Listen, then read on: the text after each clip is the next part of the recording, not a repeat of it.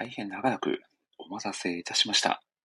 いよいよ3周年記念特番 Day3 始めさせていただきます。また例によってツイートをさせていただきます。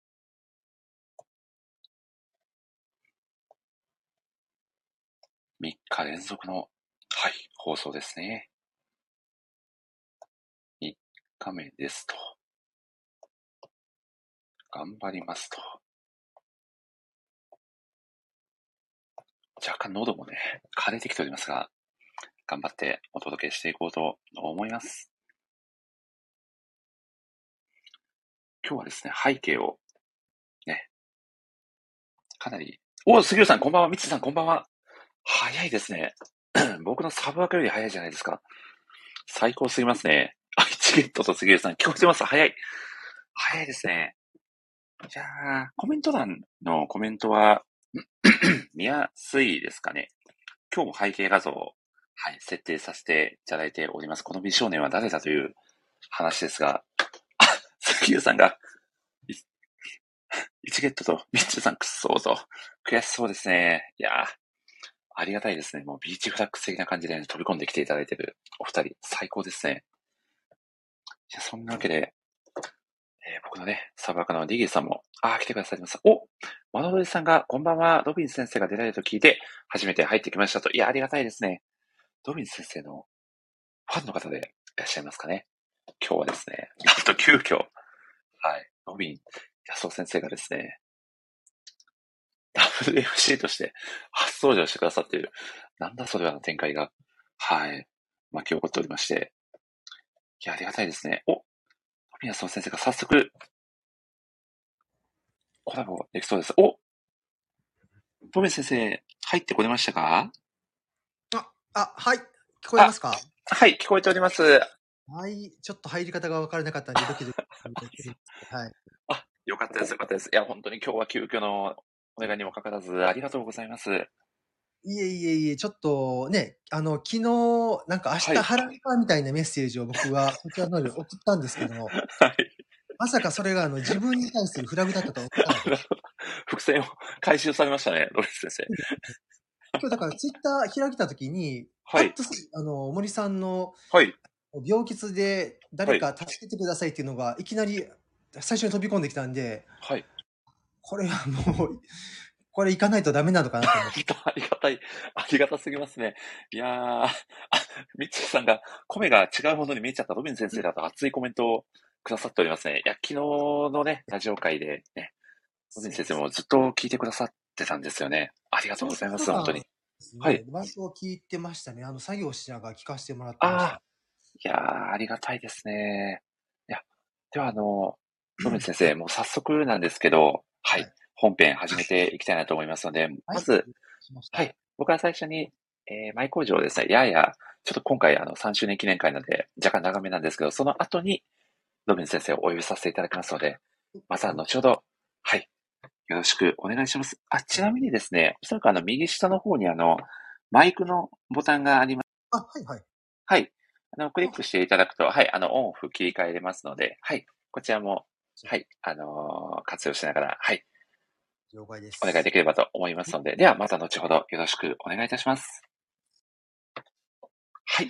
ということでですね、なんと急遽ですね、トビーヤソ先生が初登場にもかかわらず、WMC を買って出ていただくというスペシャルすぎる展開のですね、はい、年末特番、えー年末じゃなかったですね。ちょっと僕もおかしくなってますね。3日連続で。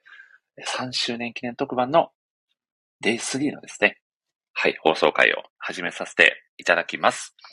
え全国1億2484万人の漫画好きの皆様、こんばんは。このラジオは漫画好きのライターさん、お友達や漫画つながりのお友達の方をゲストにお招きして、ただただ好きな漫画をネタバレ上等で長尺で語り尽くすタイプのラジオ番組です。私、マドリアライター歴約3年と11ヶ月、そしてラジオパーソナリティ歴約3年。四国は愛媛県の片隅で漫画愛をいい感じの低音ボイスで語るタイプの MC こと、森下と申します。今日はですね、まあ、せっかく3周年記念の Day3 なので、好きな〇〇というテーマで、いくつかお話をさせていただこうと思います。まず、好きなサッカー選手は、え大空翼くんです。まあ、と言いたいところなんですけど、まあ、ちょっと僕、キャプツバの話をし始めるとかなり長くなっちゃうので、ここはですね、リアルなサッカー選手を挙げさせていただこうと思います。皆さんすいません。はい。ということでですね、推しのサッカー選手は、元日本代表の中田秀俊選手です。何？はい。えー日本がですね、初出場したワールドカップフランス大会でのプレーに控えてファンになりました。海外の選手にも当たり負けしないフィジカルと、針の穴を通すキラーパスに痺れましたね。背番号が7番のイメージが強いですが、フランスワールドカップでは中田には8番の背番号が与えられていたので、まあ、今でも8番の印象が僕の中には強く残ってたりしますね。まあ、続きまして、好きなソフトの思い出エピソードは、小学校1年生の時に家の庭で兄弟で野球をしていたら、突如ですね、隣の家に住んでいたおじいちゃんがバットを持って登場して、急遽僕との一打席対決が始まった瞬間です。当時ですね、すでに70歳を超えていた祖父に対して、まあ、子供心にですね、さすがにおじいちゃんに打たれることはないだろうなと思って、まあ、結構本気で投じた第一球をですね、完璧にホームランされたことは、まあ、今でも鮮明に覚えていますね。まあ、元巨人や日本ハムで活躍した小笠原道弘選手を彷彿させる見事なタコ足打法、元い一本足打法でしたね。まあ、そして、そしてですね、好きなアーティストは、郷ひろみさんです。まあ、実はですね、もともとジャニーズ出身だった郷ひろみさん。まあ、人気絶頂の中でもですね、自分を見失うことなく、まあ、実力の伴っていないまま人気先行になっている現状に疑問を持ちまして、まあ確かな実力をつけるために移籍を決意したと言われる郷さん。まあそれでですね、67歳を迎えた現在も、何と言わざるを得ないほどの抜群のスタイルと若返り志向と変わらない確かな声量で活躍を続ける郷さんにはもう尊敬しかないですね。まあ、そしてそしてですね、好きなワンピースのキャラクターはニコ・ロビンです。まあ、これはもうですね、シンプルにビジュアルが好きです。はい、推し女優です。はい。まあ、最後にですね、好きなラジオ番組は、もうこれ本当に私事で恐縮なんですけど、この漫画ライター、森氏の好きな漫画を誰かと語りたいラジオです。まあ、漫画好きの方々との、まあ、人生がクロスする瞬間、まあ、共通の作品を通してどこまでも盛り上がれる、まあ、そんな場所を作れていることは、まあ、自分的にもなかなかすごいことなんじゃないかなと思ってたりもします。まあ、日々ですね、バタバタした生活を送っておりますが、まあ、そこそこ夜は空いているので、時間を見つけて、まあ、なかなかですね、MC 力も上がっていかない未完成なラジオではありますが、今後ともどうかお付き合いいただけると幸いです。ということでですね、まあ、本日の3周年ラジオ Day3 を共に盛り上げていただく、なんと急遽参加が決定したゲスト MC のこの方をご紹介させていただきましょう。現在ですね、パッシュアップで、えー漫画スサノオくんを連載中の作者、ドビン安夫先生です。どうぞどしたしー。しだし。あドビン先生、ありがとうございます。いえいえ、はいあー。えあの、ニコ・ロビンでございます。ドビン先生だったんですね。なんはいと、。これは悪魔の実の能力者だったということで、いやードビン先生、ありがとうございます、本当に。はい。まあまあ、ね、あの、はい本当に、本当に急遽なんですけど。本当に急遽なんですよ今ね。日、2日間まで、あの、ラジオ聞いてる立場だって、まさか今日本当喋るとは思わなかったんで。いやー、まさか、えーこんなに早くね、ちょっとあの、ご出演もね、ゆくゆく、ぜひさせていただけみたいなこともね、ちょっとツイッターだったりで、あの、やりとりはさせていただいたんですけど、まさか、こんなに早くご出演が叶うなんて、ちょっと僕としてもめちゃくちゃ驚きだったんですけど、本当に今日はご参加いただいてありがとうございます。よろしくお願いします。ちょっとまあ、あの、自分の自己紹介も軽くしておきますと、あ、お願いしままあす。はい先ほど、まあ、あの、ご紹介にもあったように、あの、主婦と生活者さんのウェブ、漫画ウェブサイト、アップで、えー、スサノオくんを連載させてもらってます。はい。はい。ありがとうございます。いや、そのまんまやな。いや、えっ、と、ドメス先生、実はあの、えー現在第1巻が大好評発売中で、近々第2巻が発売になるという噂を聞いておりますが、そうですね。まあ、約2週間後の9月1日に第はい2巻が発売されます。お、おめでとうございます。ちなみにこの今、アイコンで設定していただいている画像が第2巻の初映になってるんですかね。はい、そうです。そうですおあの、帯も今回は、はいあの、はい。トーマローズくんって、あの、バババチレッテとか、バチョレッテに出られてましたよね。はいはい。あの、冒険し、ちょっと前だったら冒険少年かな、先月、あ出てて、はい。すごいなんかいいキャラだったんですけど、まあ、あの、はい。いろいろちょっとご縁がありまして、ええ。あのコメントを書いていただくことになって、おお。なんですよ。ちょっとまあ、い。ろいろ、紆余曲折というか、まあ、ちょっと、こ詳しい話は言えないんですけど、あ、そうなんですね。急 遽そうです。あの、書いていただけることになったんです。よ。ありがたいことに。わあ、すごい。じゃど、どういうつながりでそうなったのかで、正直すごい気になっちゃいますけど、どういう接接点があったのかなっていう。はい、はい。の方に、あの、はいまあ、お話し会に来たりとか、陶芸とか、あの、習いにに来てたりするんですよね。結構そういう伝統芸能が好きで。ええそういう絡みで、まあまあ、ちょっとその、僕の、まあ、あの、近しい人が関わりがあって、はいそこで、まあ、あの、佐野区一巻を、あの、サイン入りのやつをちょっとプレゼントさせてもらって、ええあの、ちょっときっかけで、はい、書いていただくことになって。わあ、いや、すごい物語が転がってますね。いや、ちなみに、はい。ドビン先生、あの、あの、もしよろしければ、あの、簡単はにい作品の、まはい。あのーまあ、作品概要をぜひ大丈夫ですか？はい。語っていただいても大丈夫ですか？大丈夫です、大丈夫です。ありがとうございます。はい。と、スサノオ君はですね、はい。見えないものが見える小学3年生なんですよね。で、あの、見えないものが見えるっていうと、まあ、その、そういう、まあ、幽霊的なものも見えますけど、まあ、神様とか仏様とか竜神様とかいろんなものが見えるんですね。妖精的なものも含めて見える少年で。で、彼は、あのいつも下校中に、そういう、まあ、不思議さんって呼んでるんですけど、はい。そういう、まあ普通の人には見えない不思議さんと出会うことがあって、そこでまあいろんな事件に巻き込まれるんですけど、佐野くんは割と遊びながらその事件を解決するみたいな物語なんですよ。事件も、事件っていうか、あの、物語の中には、神様の問題、神様とかその見えない世界の問題、あの、見えない世界にいるキャラクターの抱えている問題と、実際そこに出てくる人間がい、のキャラクターがいるんですけど、人間のキャラクターの問題。あと、まあ、その話、毎回テーマが決まっていて、そのテーマによる、テーマの回収っていう3つ問題があるんですけども、それを佐野くんが遊びながら最後全部きれいに一発解決するっていう物語です。おお。いや、いや、野口先生、作品解説ありがとうございます。いや、はい僕もあの、第1巻、あの、購入させていただいてるんですけど、この、はい、佐野くんっていうこのキャラクターが本当に天真爛漫な、ね、はい。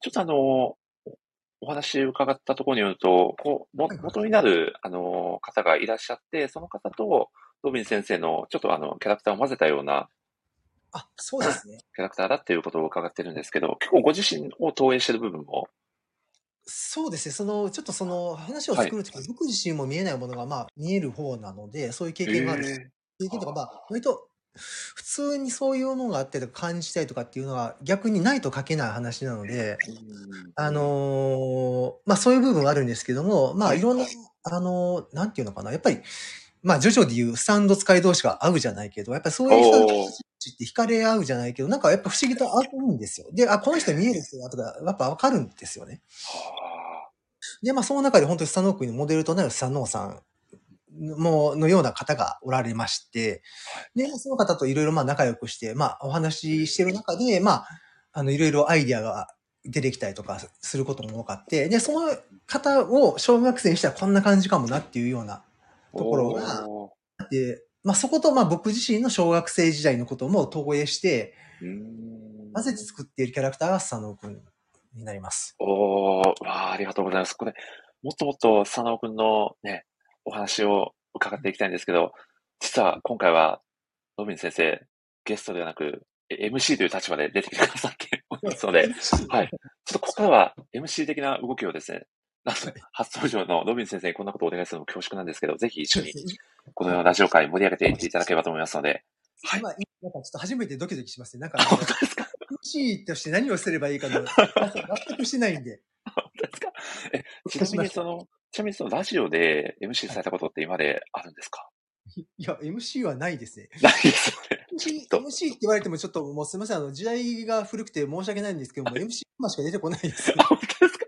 いや、まあでもあの、ね、いい感じで乗って盛り上がれば、もうそれでバッチリだと思いますんで、はい。ちょっと、はい。ちょっと小一時間ほどぜひ、あの、お付き合いいただければと思いますので、はい。よろしくお願いいたします。ということで、ドビン先生、早速、お一人目のゲストの方をお呼びさせていただこうと思います。よっいや、これはもう3周年記念のデイスリーなんで、かなりスペシャルな方がきっと出ていたいただけるのではないかと思います。楽しみです、心して楽しみですね。どなたが来てくださるのか。こんばんは。あありがとうございこんばんます。はです。篠原さん、お久しぶりです。お久しぶりです。ロビン先生もお久しぶりです。いいです。まさかここでお会いすると。なんか、確かにこちらで。引き抜いたようですね。いやー、ということで、おいしいラジオでは約1年ぶりのご登場ですね。スペシャルオープニングゲストの篠原舞さんです。こんばんはです。よろしくお願いいたします。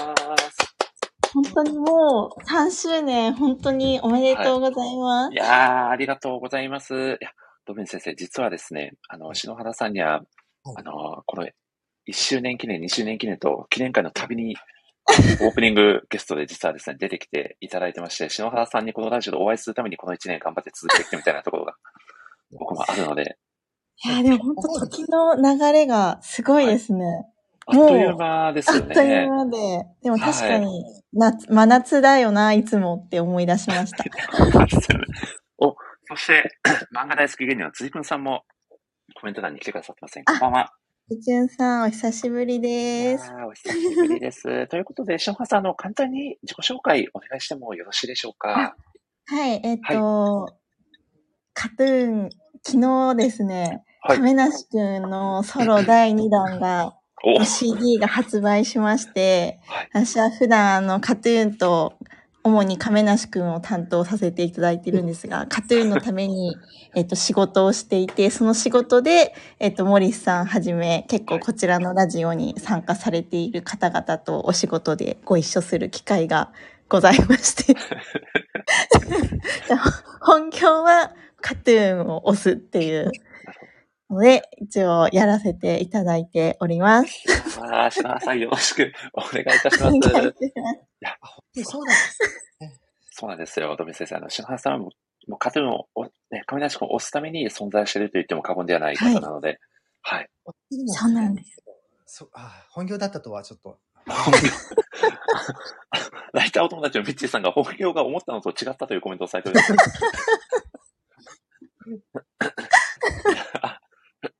いや、ということで、まあ、せっかくなんで、ね、篠原さんにもね、ご参加いただいて、はい。あの、いろいろとお話をさせていただければと思います。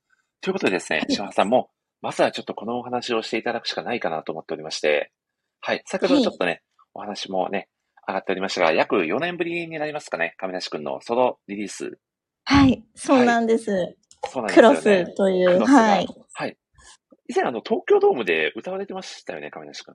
そうなんですよ。ですよね。東京ドーム13日かな？に、あの、巨人戦で登場しまして、ではい。私はちょっと初版の事情でそちらは行けず、泣く泣く、あの、SNS で、あの、今は X か、X はでい。ろいろサーチして見ていたんですけど、おー。いや、本当に最高でした。いやーそうですよね。あ、そういえば、篠原さんの毎年恒例のあれを忘れてました。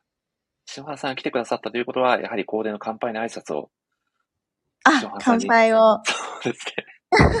お願いしてもいいですか？確か、あの、僕の記憶が確かな、去年、あの、尿管結石になられてたっておっしゃられてたよそうだ、そうだ。ちょっとねせ、いや、まさに、いちょっと1ヶ月ぐらい前にまた再発しうて、あれなんです。けど、でももう、あの、慣れたんで、常に痛み止めを持ち歩いております。大変な生活を。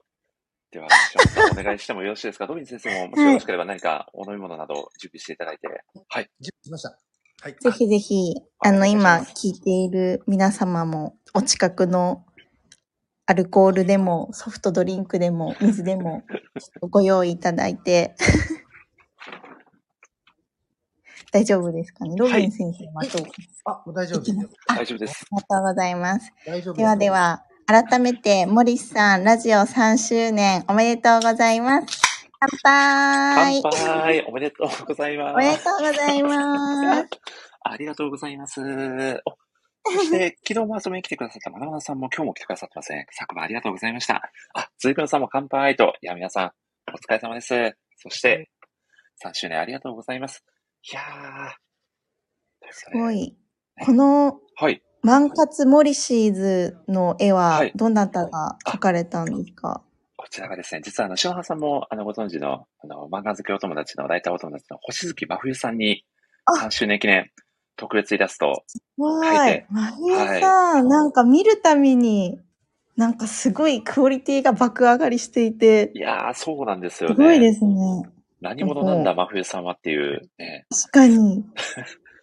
まあ、今回はですね、あの、もう美少年風に描いてくれと、めちゃくちゃな依頼を、はい。実は、じ実は去年は美少女風に描いてくれっていうわけわかんない。あはい。確かに確かに去年美少女描いていや、まそうしたよなんですねよ。。このビジュアルだったら、下手したらジャニーズもいけたんじゃないかみたいな気持ちになりますよね。はい。笑い。はい。とかなんとか言うておりますが、まあ、ぜひ、篠原さんにはね、このラジオに来ていただいた方には、まあ、ここでしか、ね、聞けないような、やはり亀梨くん愛だったり、ちょっとね、今回の、まあ、4年ぶりのね、ソロ曲に込めた篠原さんの思いだったりもぜひ聞かせていただきたいので、ぜひ熱く語っていただければと思いますし、ぜひ、あの、ドビン先生からも何かしらご質問などあれば、はい、いい感じでぶつけていただければと思いますので、よろしくお願いします。はいあでもちょっと、あのー今すごい真面目な話を織り交ぜますと、はい。結構このクロクロスっていう曲の歌詞が今まであの亀が Going ってあの日土日やってて、え土日の夜やってるスポーツ情報番組の、まあ、日曜の MC として、えっと、亀にゃんは参加してるんですけどそこで野球選手の皆様に取材などを通して、あのいただいた言葉をもう一回見直して歌詞にしたっていうものになってましてだからこのクロスっていうのは今までの亀のこう取材の賜物っていうものなのでなんかそのでやっぱり皆さんも、まあ、ライターの方多いと思うんですけれどもやっぱ取材だったりとか、まあ、実際にインタビューとかでなくても作品を読んで作家作者の方がどういうメッセージを込めているのかを、まあ、汲み取るみたいな。なんかそういうもの、なんか姿勢みたいなものを私はもう亀から改めて学びまして、でやっぱり単純に質問を投げかけて、それに対して答えてもらったとしても、その答えが、あの、まあ、嘘ではないけれど、本音かどうかって、その関係値とか質問の投げ方とか事前準備作品の読み込みとかなんかそういうのに関わってくるのでなんかそういったものをひっくるめて亀が今まで培ってきたものっていう培ってきたものが、えっと、引き出した選手の言葉っていうのが詰まった歌詞になってるのでいやなんかすごい感慨深いなと思って自分の仕事もこう振り返りながら亀にゃんのこのね歌詞を聞きながら私は昨日泣いていました。泣いてたんですね。亀じゃなくて亀って言うんですね。亀 にの本業ですね。いやー、すごい、さすが本業ですよね。いや、ドビン先生、いかがですか？こう、もう、亀梨くん本人が語っているんじゃないかというぐらいのこの解像度の高さ。そうですね。ちょっと今、亀、はい亀には入ってましたよね。なんかね。ちょっとこう、こうましたね、今ね。そうですよね。亀梨くんがもう、乗り移ってるんじゃないかというぐらいの。だから、あの、もう誰の会話、誰のコメントかがこう、ちょっとわからなくなってくるというか。や その、すごいこう、ライターの話も盛り込んでくるから、なかなかこう、面白かったですね。いやーいや、いや、本当素晴らしいですよね。まあ、それぐらい本当に、もう長年ね、亀梨くんを追いかけられている篠原さんなので、もう本当にそこの、まあ、解像度だったり、まあ、深掘り力だったりはもう、尊敬しかないですよね。いや、なんか、あの、はい本業って言ったのがすごくこう、ちょっとなんはいか納得感が出てきました。そうですよね。いや、でも私、本当に毎回、この一応、あの、漫画を語るっていうのがコンセプトなラジオ番組なのに、いつも森さんがカトゥーンを振ってくれて、なんか本当に、なんかいいつもありがたい。いやいや、そんな。いや、いやでもあの2年ぐらい前にもお話ししたかもしれないですけど、やっぱりまあカトゥーンもね、カートゥーンから来てるっていう話もね、そうなんですよ。はい。はい。させてもらいましたし、あそうなんですよ。で、ついにね、あの、中丸くんが、ね中丸が漫画家デビューもしまして、いやこれ、ちなみに、篠原さんの、このカトゥーンファンの間では中丸くんがずっとその漫画を描かれていたっていうのはもう周知の事実だったんですかね？もちろん周知の事実で。おお。じゃあもう、こうま、満を持してみたいな、いよいよ来たかみたいな感じなんですかね？そうです、そうです。もう、あの、ファンだけが、あまあ、会員サイトみたいなところでも、こう、イラストを上げていたりとか、なんかそういうのもずっとやっていたので、もうついに、もう本当にようやく夢叶えたなっていう、いやうん、すごい。なんかこう、感動し僕ました。僕みたいなこう、下々のものからすると、そのカトゥーンっていうもう本当に、もうゆ夢のような存在のグループじゃないですか。アイドルグループ。うんうんうんありがとうございます。はい、ありがとうございます。ありがとうございますが、あ合ってるんですか？ちょっとわかんないです。あの、で、その中で、そそこにいながらまた新たな、全く別ジャンルの夢を追いかけ続けて叶えるって、もう本当並大抵のことじゃないと思うんですよ。いろんな人にうん夢を見せながら自分もまた新たな夢を追いかけていくっていうのって本当に凄まじいことだなっていうのを感じるんですけど、う実際篠原さんはそのあたりでどういうふうに捉えられてますか？いや、本当にすごいの、本当一言しかなくて、こんなになんかね、こう、に普通、普通の人というか、なんか一個、まあ、せ成功というか、太い本業みたいのあれば、なんか他は手なりでやっても、まあ、うん。いいかというか、だってもう100%本業の人には勝てないじゃないですか。うん、確かに。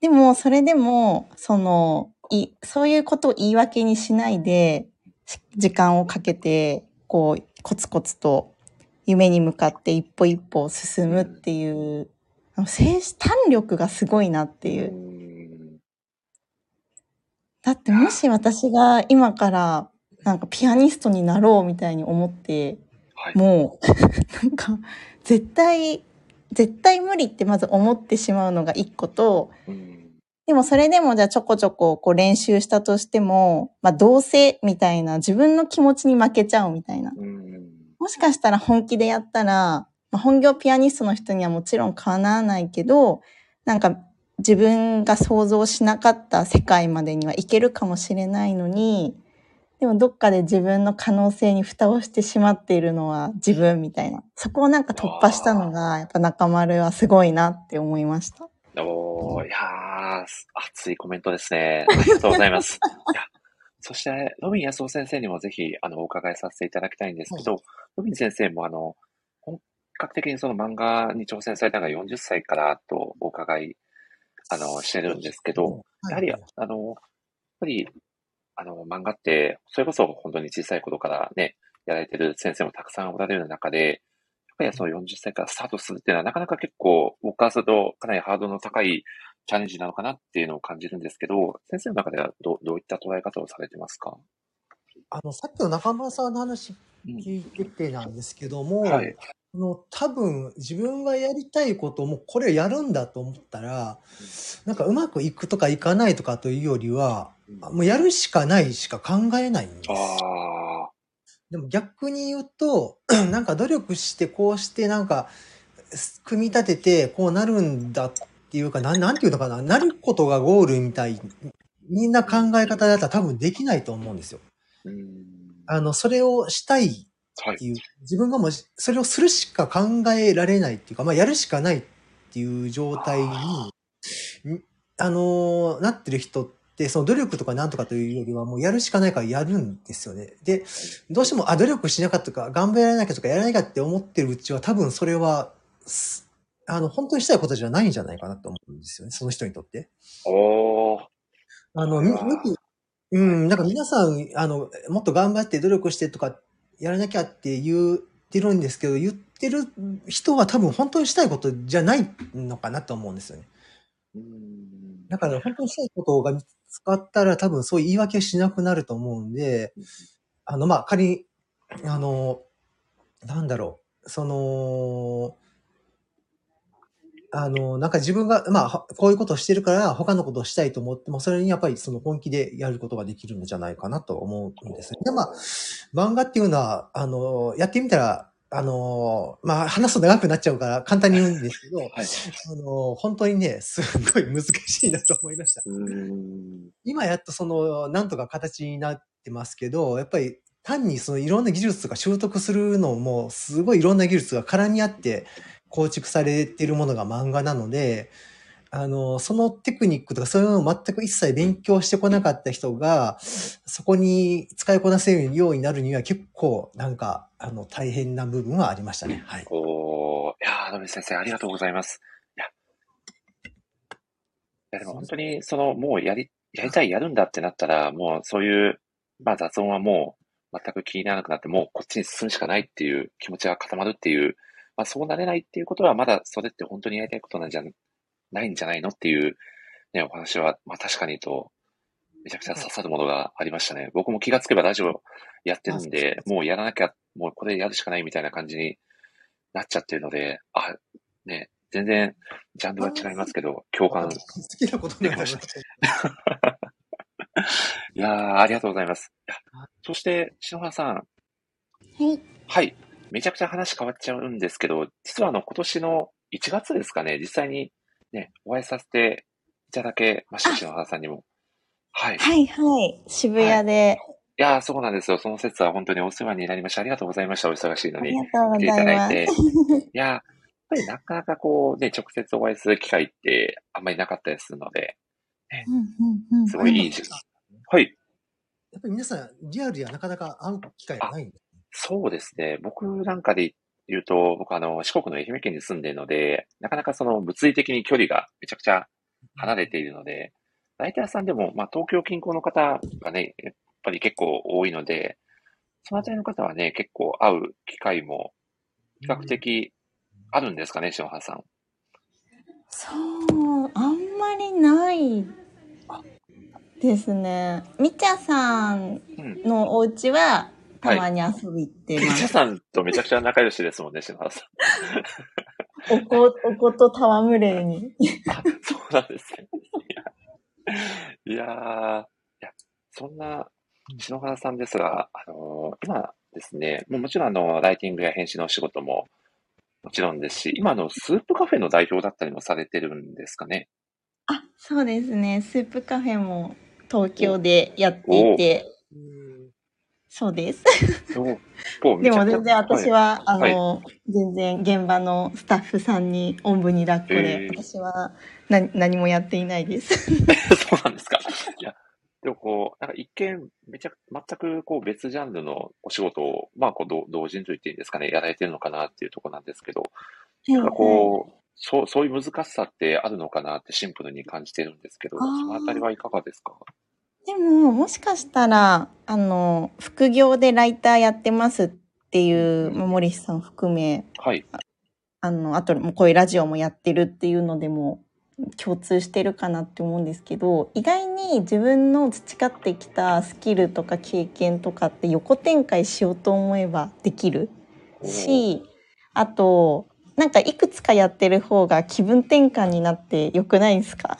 あ、でもめちゃくちゃそれわかりますね。なんかこう、一個のことだけだと、それがちょっと煮詰まっちゃった時に逃げ場がないというか、そうです、そううんです。だくからそれこそ記事を書いてて、やばい、ちょっと煮詰まったなっていう時に、なんかじゃあ、ちょっと集客の企画考えようみたいな、とかはい。そういう風にやってるんで、意外になんか、割とたくさんいろいろやらせてはいただいてるんですけど、なんか、らある種、いっぱいやってるからこそ楽みたいな。ああ、なるほど。これは素晴らしい考え方ですね。いいですね。いや、タイプありますよね。こう、いろいろ抱えてる方がいいっていう人と、もう一個のことにしか集中できないっていう人って結構、なんか分かれる気がしますね。ちなみにロビン先生はど、どちらのタイプですか？いや、僕はあの、割と一個に集中したい方なんあ、で、なるほど。今話を聞いてて、ああ、はい僕はちょっとそれできないタイプだなと思ってました。なるほど。じゃあ今はこの漫画にこう、もう一つに集中してる今のスタイルが一番、まあ、しっくりくるというか。そうですね。ただ、あの、ちょっと今、話すと長くなっちゃうんですけど、まあ、漫画ヒロインのこともしないといけなく、しなかったりとか、あの、があるので、その時に切り替えがむちゃくちゃ大変ですね。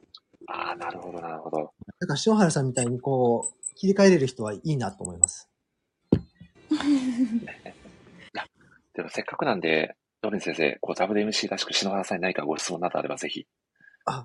そうですね。これいや、僕むちゃむちゃぶりをするの無茶ぶり、漫画家の先生に何を無茶ぶりをしてるんだって僕の立場で。あの、その、佐野くんが連載する前に、あの、ちょっと取材というか、そうあの、書いていただいたんですよね。はい、はい、はい。その時にちょっとまあ窓口でお話というか、やり取りをさせてもらうことがあって、でまあまさか今日これお会いするとは思わなかったんですけども、いや、本当に まさか、まさかでした。いろんなそのライターさんとかって、その個性とか得意分野とか、あの、そういうのが結構いろいろ分かれてると思うんですけども、うん、なんかこの人にこれを振ろうとか、あれを振ろうとかっていう、そう、ふあの、決める時の基準とかそういうのとかってなんかあったりするのかなっていう。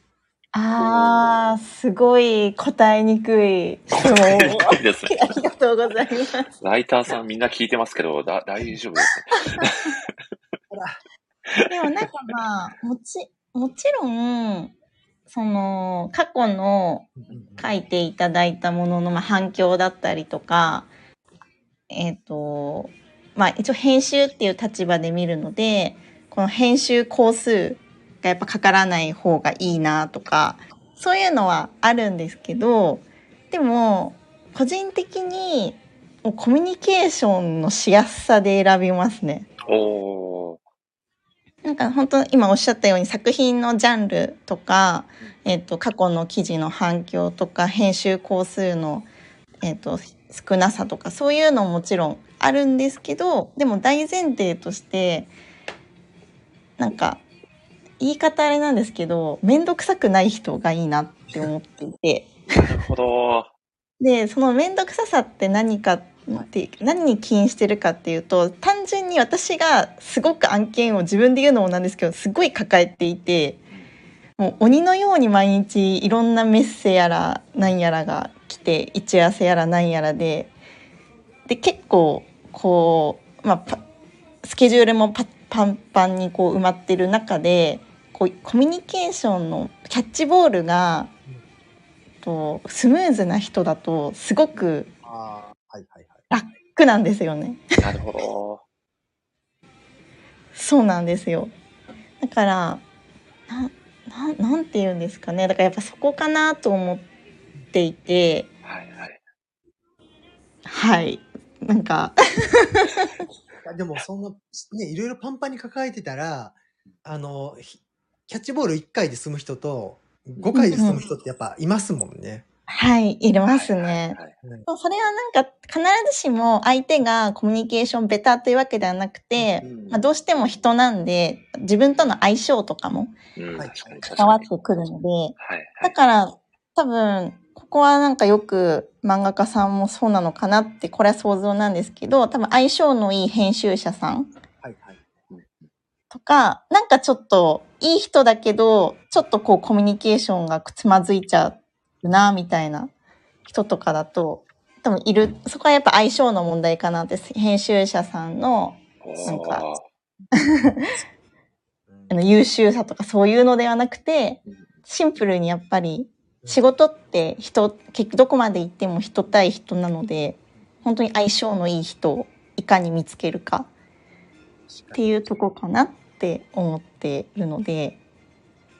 優秀そうです。でも、あの、ストレス、コミュニケーションしてるときにストレスかかる相手だとやっぱしんどいですもんね。あしんどいです。そうそうですよね。メンタル的にもね、しんどくなっちゃうんで。うんうん。ね相性がありますもんね。その、うん。いや、そうなんですよね。なんか、工数をかかるのが嫌なわけではなくて、でもせっかく工数かけるんだったら、まあ、いわゆる作品とか記事とか、そういうアウトプットに対してコースをかけたいんですよ。うんうんうんうんうんでもその前段階の、なんか、本当はシンプルに済むはずのコミュニケーションにめちゃくちゃ工数かかっちゃうと、そこじゃないんだよな、みたいな。時間かけたいのって、やっぱりユーザーとか読者に届けるアウトプットのところなんだよなって思うとなるべくそうじゃない前段階の工数がかからない人に依頼したいなって思っちゃいますね。いやライターの皆さん、お聞きしま、されましたか？そういうことですよ。ね めちゃくちゃ学びになりましたね、今日は。ありがたい。そして辻くんさんもめちゃくちゃ刺さりました。心がけますと、コメントされております。いや、でも、トミ先生、すごくこう、お仕事するにあたってだ大事な部分ですよね、そこって。そうですね。ねうん、あ確かに、あの、言われてみればそうだなと思います、なんか。え。あのうんうんうんあの、なんだろう。初めのそういう、まあ、人間関係じゃないですけど、相性のところでつまずくと、あの、うん何してでもやっぱり気になりますもんね。うん。うん。相手の些細なことが気になったりするんで。はははいや、でもこれ僕もあの、お話をお伺いしててすごく頭によぎったことがあって、あの、漫画好きお友達のこのラジオにもよく出てくださる宮尾さんっていう方がいらっしゃるんですけど、うん僕と宮尾さんってあの、ものすごいキャプテン翼に詳しい二人なんですよ。はいなんでうん、キャプツバのトークをするときのコミュニケーションコストがほぼゼロなんですよね。もうあうんの呼吸で、うんあ宮尾さんいあ、らっ宮尾さんとしゃいますね。話をしてたところに、実は今、宮尾さんとお話をしまして、あ宮尾さんだと僕が話したいキャプテン翼のもうあれやこれをもう完全に一瞬で受け止めてすぐ理解してくれるんですよ。なので、もうあうんの呼吸でお話が進められるっていう、なんかそういう気持ちよさってめちゃくちゃあるので、まあ、ちょっとお仕事にもなんかそれに近いことって絶対あるなと思うので、はいはい。あ、そうですね。みちさんがアイコンタクトで、宮尾さんがゼロですと おっしゃっておりますが、いや、本当にそう、ゼロ距離で分かり合えるみたいな、なんかそういうね、人がいると、めちゃくちゃこう、お仕事もね、スムーズに進みますし、宮尾さんが僕しか受け止めてていない説もありますけど、まあ、まあそうですね。逆説的に言うとそういう説もね、あるかもしれないですね。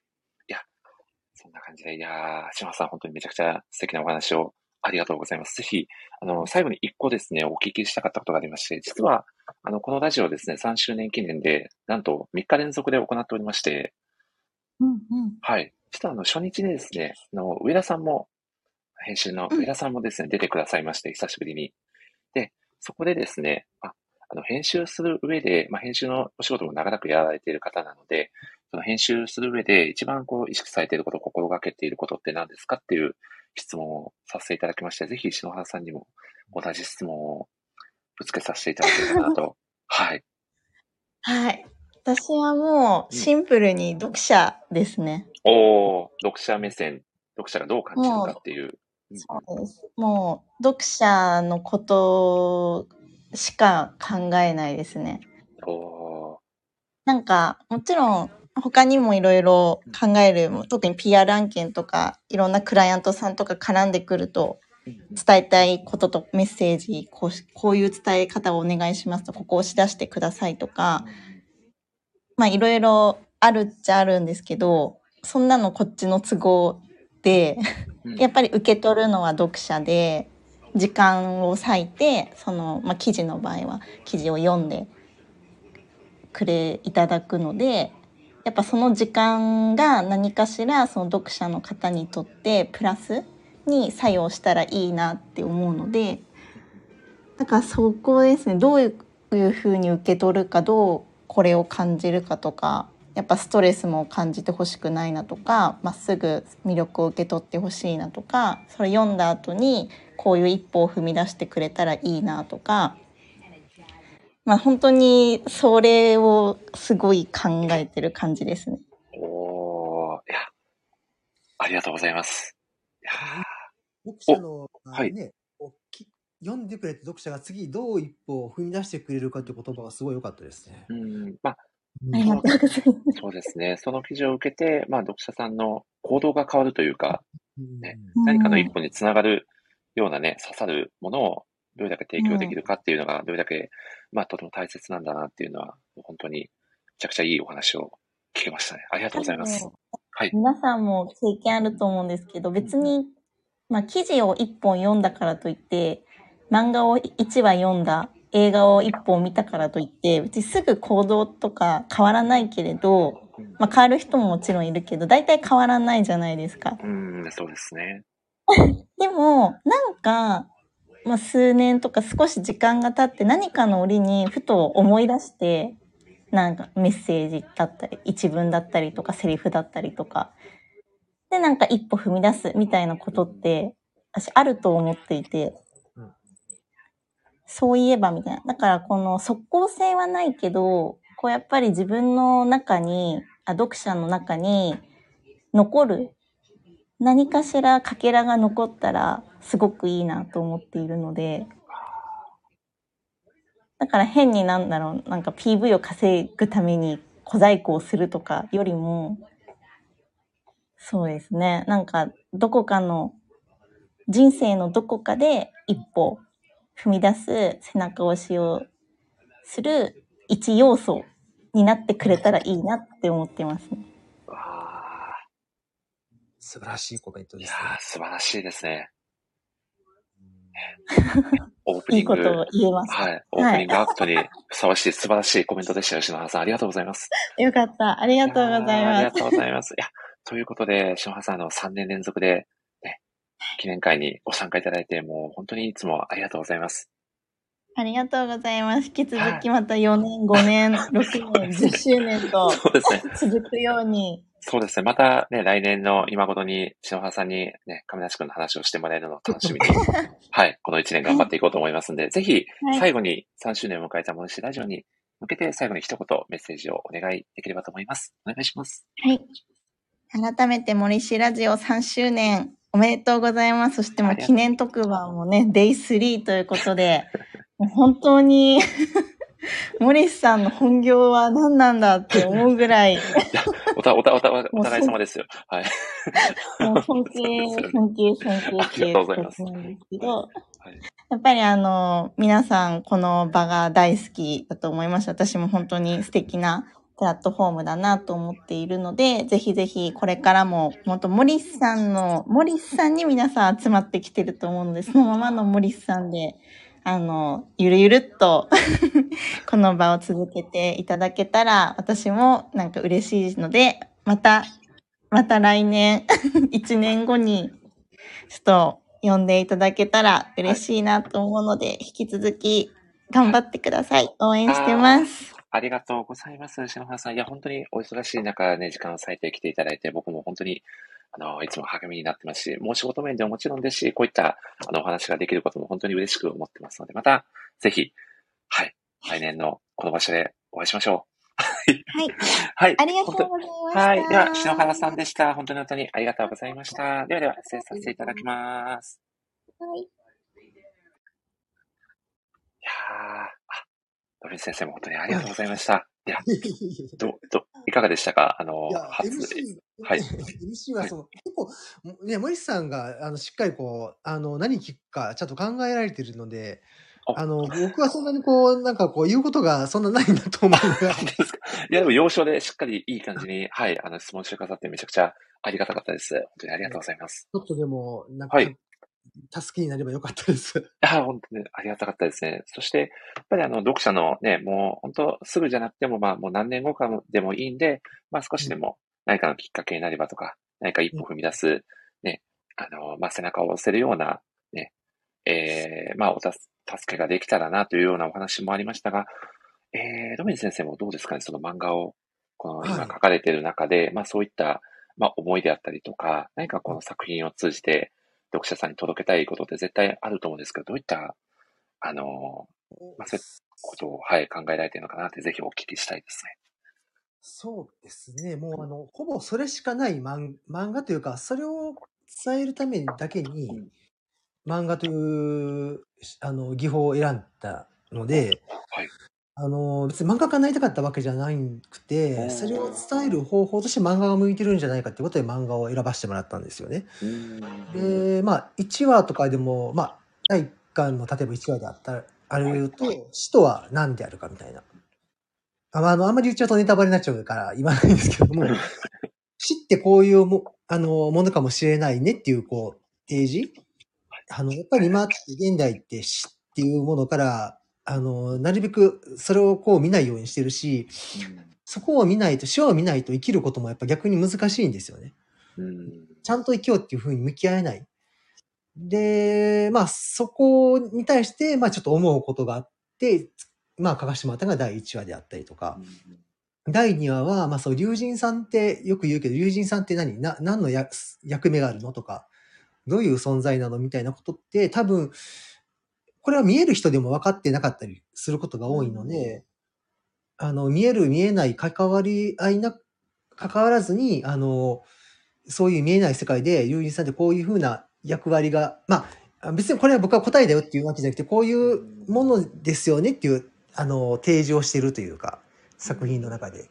で、それにを、まあそういう見えない世界って普段、あの、言ったらまあ結構ホラーとか宗教とかそういうものだけになっちゃうんですけども、もっとそうじゃなくて、生きてるっていうこと自体が、その、隣のフェーズに見えない世界とか、はいはい。そうじゃないです。あの、だって日本なんてもうし神社があれだけあるってもう、うんたらまあ、そういう世界の入り口が至るところにあるようなものなので、あのまあ、この150年間、人類で言うと、この150年間、まあ産業革命始まってから今ぐらいが非常にそういうものが希薄になってる。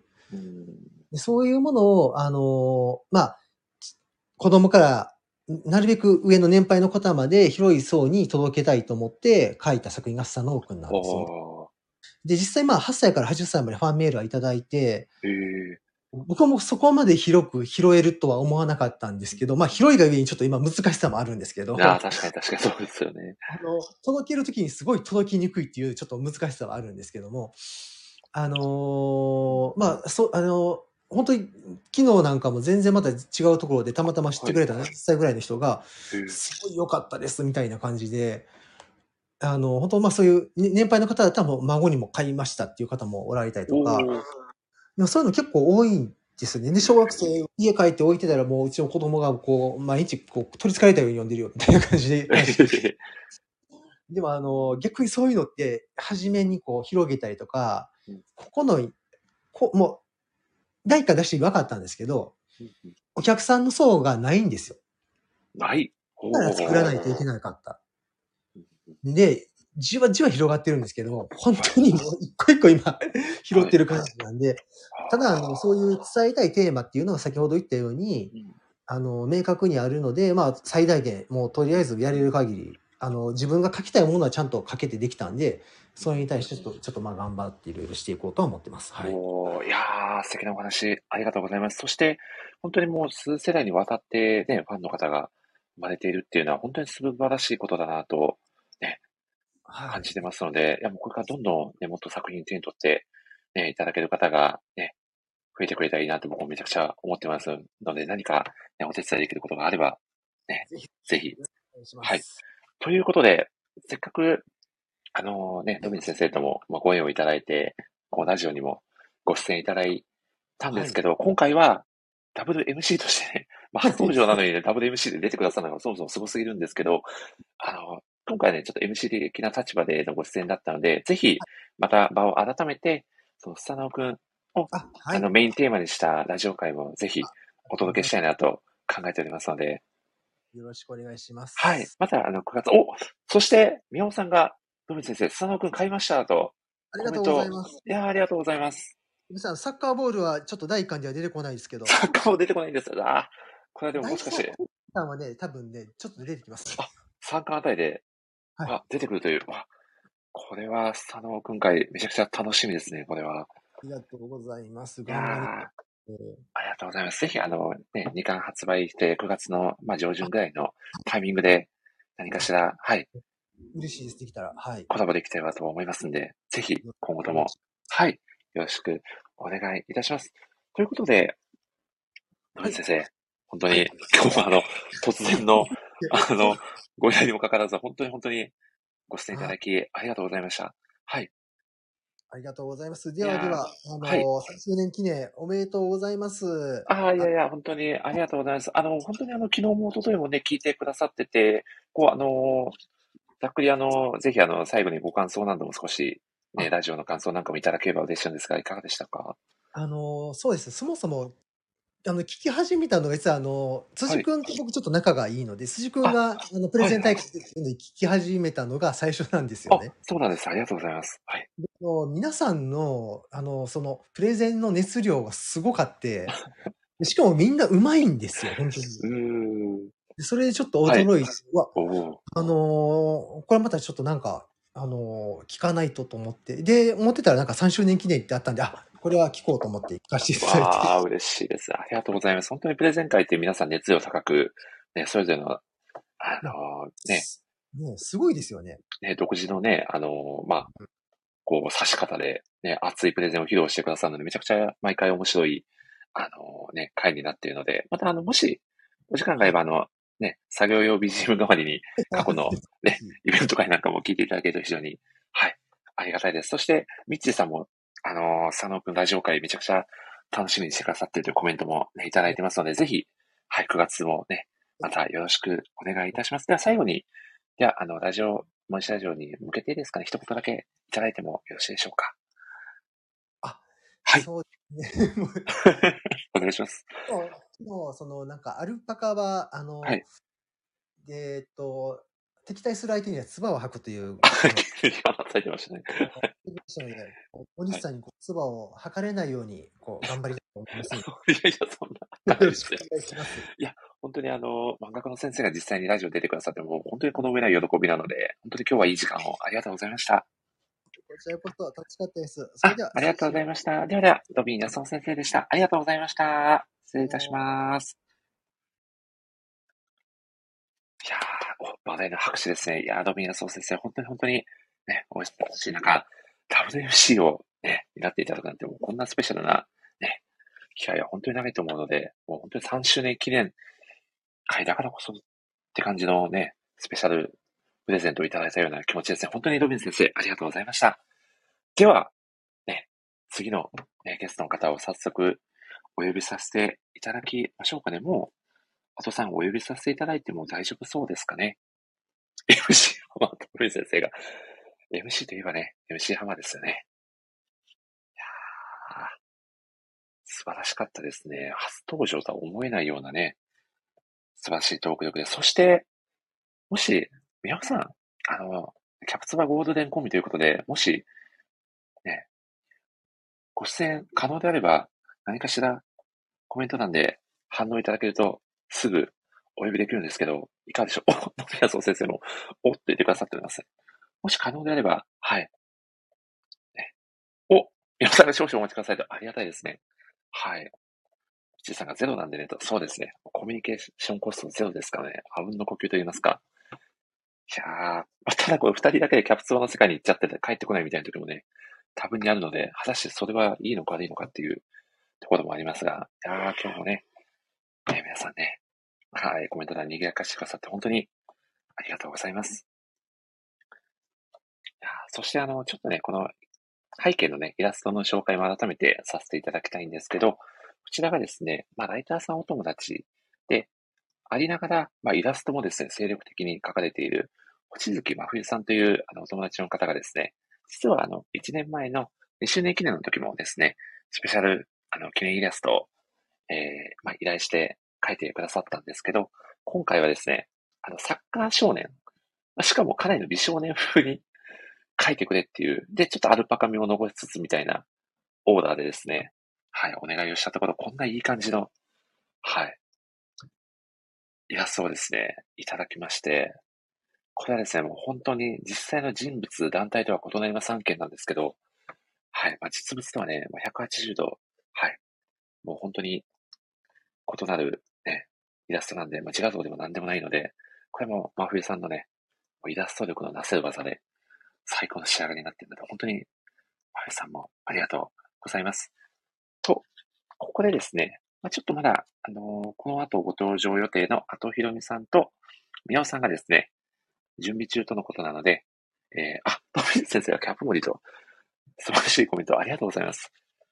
今回ですね、ラジオのご出演は叶わなかったんですけど、お祝いコメントをですね、いただいている方が何名かいらっしゃいますので、ちょっとこの時間を使って、ご紹介をですね、させていただければと思います。ちょっとこのラジオに向けてですね、台本を 何個も作ってましたんで、ドキュメントが溢れすぎて、どこに何を書いたか若干わからない感じになっちゃってるんですけど、いやー、ということでですね、こちら、ライターお友達の、お宮尾さんが行けますということで、じゃあ先に宮尾さんをですね、ご招待させていただきます。さあさあ、来ていただけるか。おこんばんは。お皆さん、こんばんはです。いあ、どうもどうも。すみません、お待たせしました。えいえ、とんでもないです。すみません、ちょっと予定より早くはい。大丈夫ですいや、ありがとうございます。いや、なんと、皆さん先ほどお聞きいただいてたかと思うんですけど、漫画家はのロビン安夫先生が、サプライズ WMC で前半戦をね、えいや、何がすごいかっていうー、はい。あの、ゲストじゃなくて MC で発してるんですね。初で MC って今までなかったですもんね。そうですね。MC やったことある人の方が少ないんじゃないかぐらいの。確かにそうですよね。いや、でもね、完璧にね、あのね、WMC の大役を果たしていただいても感謝しかないですよね。すごいですよね。あのトーク力は何なんでしょうね。めちゃくちゃそのね、トーク慣れしてる感じがありましたし、いや、もともとね、その大学の准教授もされていたっていう話もね、あの、過去の記事だったり、ね、あ拝見してるので、やっぱりそういったね、経験もあっての素晴らしいね、トーク力でしたし、ね、9月にはね、ロビン安夫先生自ら佐野くんをね、語っていただくラジオ会もお届け予定なんで、めちゃくちゃね、合わせてこちらも楽しみですよね。なるほど。そうはい。そのトーク力だったんですね。そうなんですよ。そうなんです。大学の先生でしたと、ロビン先生が。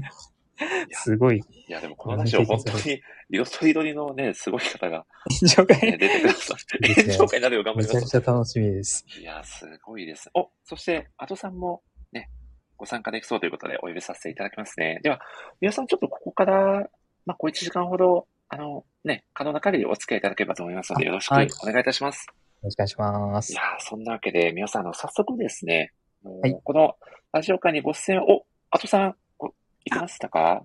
はい、こんばんはア。トさん、こんばあんはです。こんばんは。すいません、こんばんは。よろしくお願いいたします。よお忙しい中ご参加いただき、本当にありがとうございます。すいません、いつものごとく怪獣が。あ、怪獣が暴れ回っておりましたか。はい、そうでございます。すいません。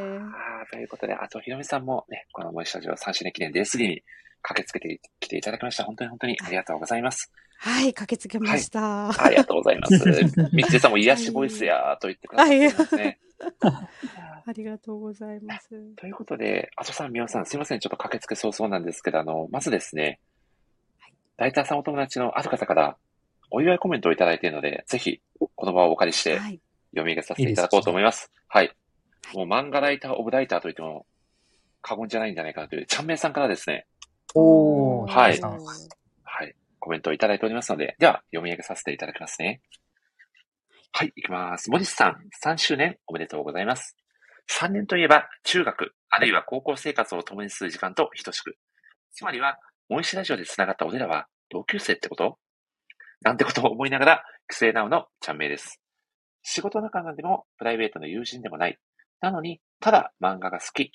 その情熱だけで1時間、2時間、長い時は4時間近く語り合える関係性や場所というのは本当に尊いものだなと感じています。多分、世界はそれを愛と呼ぶんだと思います。森氏ラジオがこの先も続いて、その果てに何があるかなんて俺は知らない。見たこともない。ただ、漫画好きなみんなの顔が浮かんで消えるだろう。おいえい。改めまして、3周年おめでとうございます。今年も来年もその先もドーンと漫画愛を語っていきましょうと、熱いコメントをいただいております。いやー、ジャンプさんありがとうございます。さすが、素晴らしいコメントですね。いやー、素晴らしかったですね。実はあの、昨年もですね、コメントをいただいております。昨年はですね、東京リベンジャーズのオマージュメッセージを送っていただきまして、今年はですね、あ皆さんもおそらくお気づきだったと思うんですけど、あのフェスシーズンなんで、今って夏なので、まあ、大好きなサンボマスターと A1 とかしましのオマージュでメッセージをお送りいたしますということで、いやー、ありがたいですね。大好物さんも世界はそれを愛と呼ぶんだぜと、熱いコメントくださってますね。いや、熱いですね。いやー、ちゃんめいさん本当に本当にありがとうございます。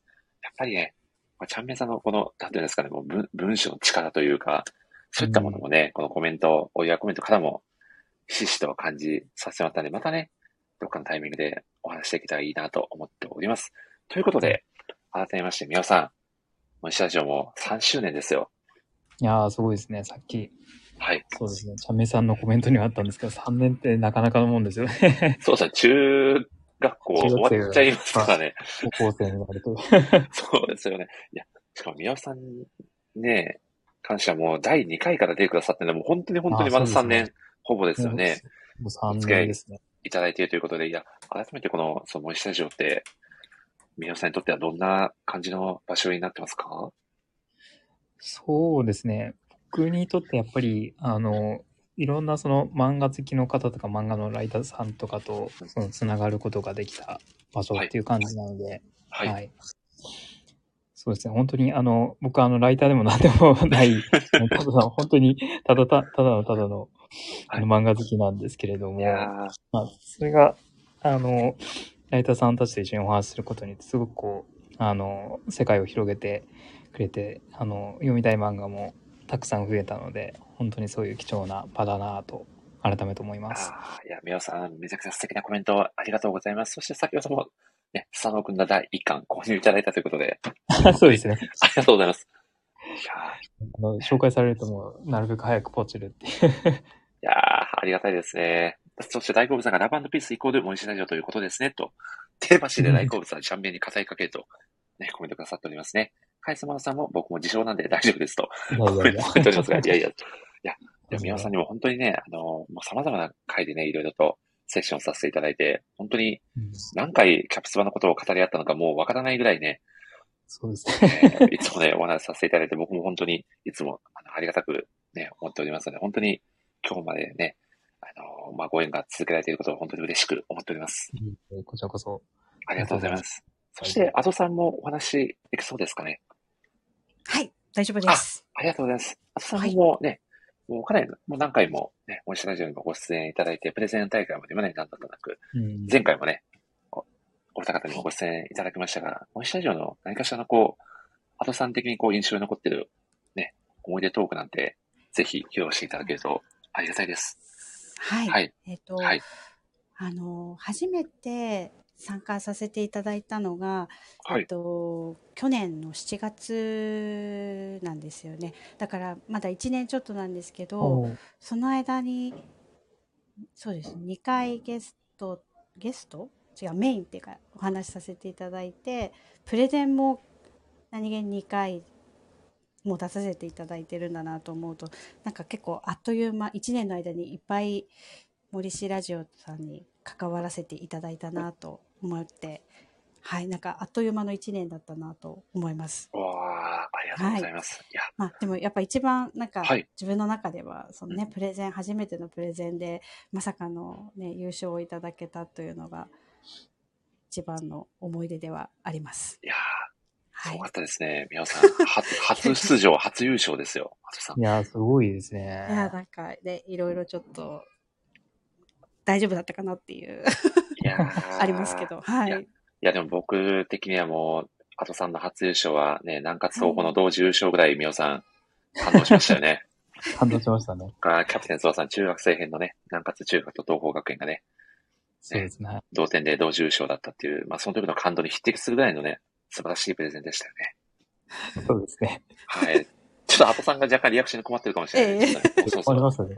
はい、そうですね。同時優勝でもなかったんで、なんか、でもなんでもそうですよね。いや、ということで、いや、でも、本当にね、いや、でも、アトさんのこのね、緩やかなトーンと、やっぱりこう、あの、うんまあ、懐かしの作品もそうですし、ね、こう、そして時にお子さんの登場もありので、もう一度、また新たな風を吹かせてくれたってことは本当に嬉しく思っております。えーはい。ありがとうございますい。や、そしてですね、僕ちょっとき一つ謝罪案件がありましてお、この森氏ラジオ、この3日間の中で、プレゼント企画というのをですね、今回も開催しておりまして、森氏ラジオ特製クリアファイルをですね、抽選で、まあ、20名から30名の方にドーンとプレゼントという企画をですね、やろうと思ってまして、そうなんですよ。結構吸っちゃったんで、在庫が余りそう案件なんですけど、で、せっかくなんでこの3日間の中で、キーワードをですね、一文字ずつ、三文字のキーワードを一文字ずつ発表して、ね、それをですね、キーワードをツイートしていただいた方にプレゼントっていうのをやろうと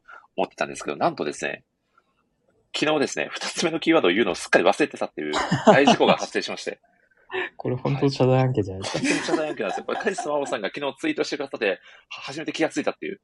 僕も、その、昨日の WMC のミッチーさん全く気づかなずに3時間終わってしまうっていう。さんもでもさすがですね。いや、カリスマさんありがとうございます。本当にもう大事故ですよね。ちょっと凄惨な事故が起こってしまったんで、今日ですね、3日目なんですけど、Day2 のね、言えてなかった、はい、キーワードで、このタイミングで発表させていただこうと思います。はい。今日言うんかいという話ですが、では発表させていただきますね。二つ目のキーワードは、にです。み、みですねに。。に。なにぬねののにですね。あ、何々にですね。はい。ちなみに人、えー、初日の一文字目がなです。二文字目がにです。はい。ちょっと昨日、ね、言えてなかったんで、ちょっとここはもう3日目聞いてくださってる方だけのね、大サービスで。まあ、てか、3日目なんで最後の3文字も今日言うんです分けどね。かっちゃう。まあ、これ聞いただけで全部分かっちゃうっていう話ではあるんですけど、まあ、それはそれでね。ねよくありますよね、クイズ番組の最後のねそうで、すね。問題正解したら10万点みたいな、うんそういう感じの、はい。そうですね、何まで来てるんで、次何が来るかっていうね。ピッチさんが上げる気満々やで、確かにそうですね。そういう、スーパーモそうですねスーパーモニション。ここでもうこの場で使うしかないやつ、ね。ぜひね、皆さん、デがちょっとある。はい。赤石さんが何気と言ってます。これ何気かもしれないですよね。うん。はい。なので、ね、皆さんもね、ちょっと、うすうすね、宮尾さんだったりだと、もう若干お気づきなのかもしれないですけど、うんうんまあ、後ほどまた発表させていただきますので、お楽しみにというところですね。はい。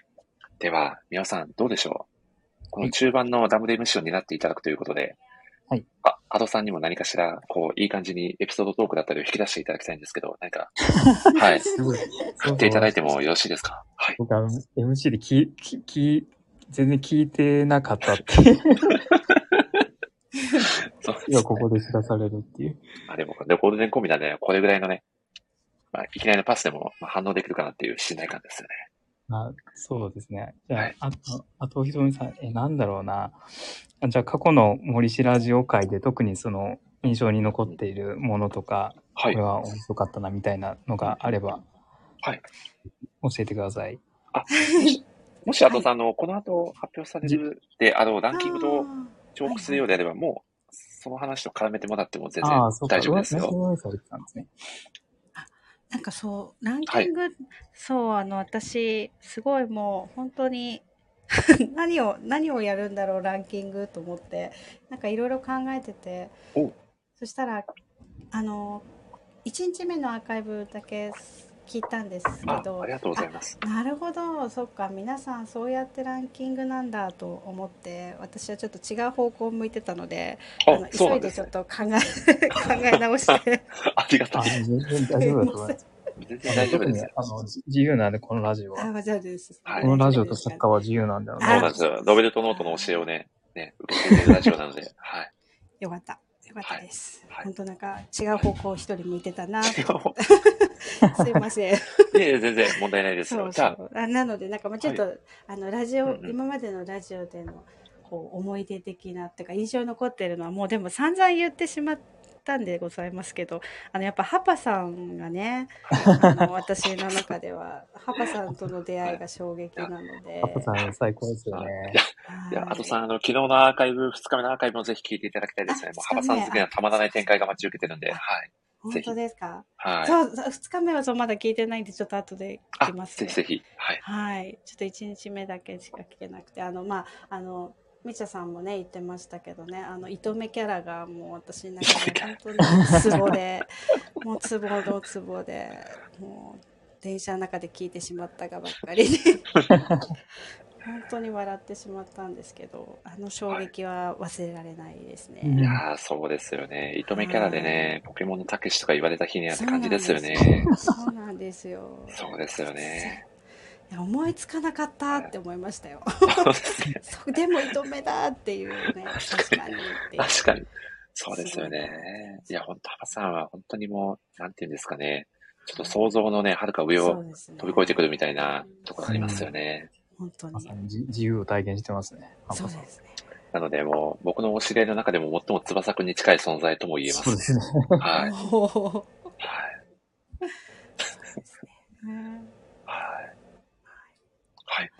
あとはあの、うんうんもう一つはもうなんかすごい私もちょうどそれはリアルタイムで聞かせていただいててはい。とても感動したあの推し漫画家プレゼンお大会の時のやっぱはい大さんの,、あのひ日本橋陽子先生あーですよね登場した。シーンはあれは本当聞いてて私もわーってなりましたね。うんはいちょうどね、宮尾さんと共に WMC でね、うんお届けさせていただいてた回ですよね。いやー、あれすごかったですね。ね本当にもう何回もね、この過去のラジオ会でもね、そのお話を上げてくださる方がたくさんいらっしゃって、ね、皆さんの心に本当に深く刺さってる、ね、放送回なんだなって改めて、ね、感じさせられますよね。いや、確かに。うん。まあ、あと、小川さんの振りもね、ふまあ、結果的にフリーだったっていう話なんですけど、あれもめちゃくちゃ秀逸だったんで、えすごかったですね。ー、ものもの含めてね、衝撃でしたよね。ちょっとあれはすごかったですね。本当に、本当に。いや、そんな感じで。えっと、あとさん、もう本当に、あれですか？もしかしてランキングもバッチリ用意してきて くださっている感じなんですそうかあの欲しい一応考えたんですけど、誰の得にもならない。誰の得にもそんなことは、はい、ぜひぜひ。誰の得？誰かの得になろうと思って話してる人、そんなにいないと思う。そうですね。全然大丈夫ですよ。楽しければそれでいいラジオなんで。はい。ことを好きなように喋る。ねえ。これ杉内さ日本史のランキングかなと。漫画全く関係なくても全然そう OK でなんすね。ですよ。もう聞きたいですよ本ね。当そう本当はそうあ私あ日本酒の漫画のじゃあランキングにしようかなとか思ったんですけどあそれ全然違う方向行ってるなと思って えーそうなんですか聞。きたいですよね。あそそれはそれであまたどこかのスピンオフ会でぜひですねはいぜひぜひいいですね。はいお酒漫画、あ会とかね、いいですよそうね。ですよねあそれもぜひね、はいあとはい、いや今回はあの一応あの森氏ラジオを聞いてあのあ読みたいって思って読んでハマった作品を3つ紹介しようかなとお思います。ーこれは、あ、よろしいですか？そんな感じで。ぜひぜひ、一いやめちゃいいんじゃないちゃですか嬉しいですね。最高ですね本。当ですか？あの実際に買って読みましたっていう感じで。えっ、いやと、はい。えっ、これも、と第3位は、はい。あ、ごめんなさい。第3位は、あのす、はい。たけのこさんとた私けたけのこさん、もはい、しや。たけのこさんの回で、はい。あの、えっ、と、吉永文先生の西洋骨董洋菓子店、あの読んだこと実はなかったので、あーそうなんですそうそれをきっねかけにそう読みますって言って、うん。本当に読んあの全部買って読みまして、あこれは確かに面白いと思い、あうん。まあまあ言われてすいません 癒されるな。いやすごい。これはあなるほどって思いました。なんかあのあれだけ読んでらっしゃる竹の子さんがうん一つ挙げた作品っていうのもありますしなんかこう吉永先生の結構こう原点というかの作品なのかなっていうのもあってはい。あのすごく面白かったですねい。やーはい実際に、加藤さんもね、ラジオは会いご出演いただいて、はいはい、えー直接竹中さんとお話しされたからこそ、より引きも強まったのかなっていう。はいそして、僕、加藤さんが竹中さんって言われた瞬間、もしかしてあの作品かなって、ちょ、ちょっと急によぎっちゃったんで、前回のプレゼン大会のね、はい。そうですよね。そう、なんかすごい。話聞いてだけでちょっとなんか、ロビン先生がコメント、発信コメントされておりますが、ま、まさにですね、そうですね。はい。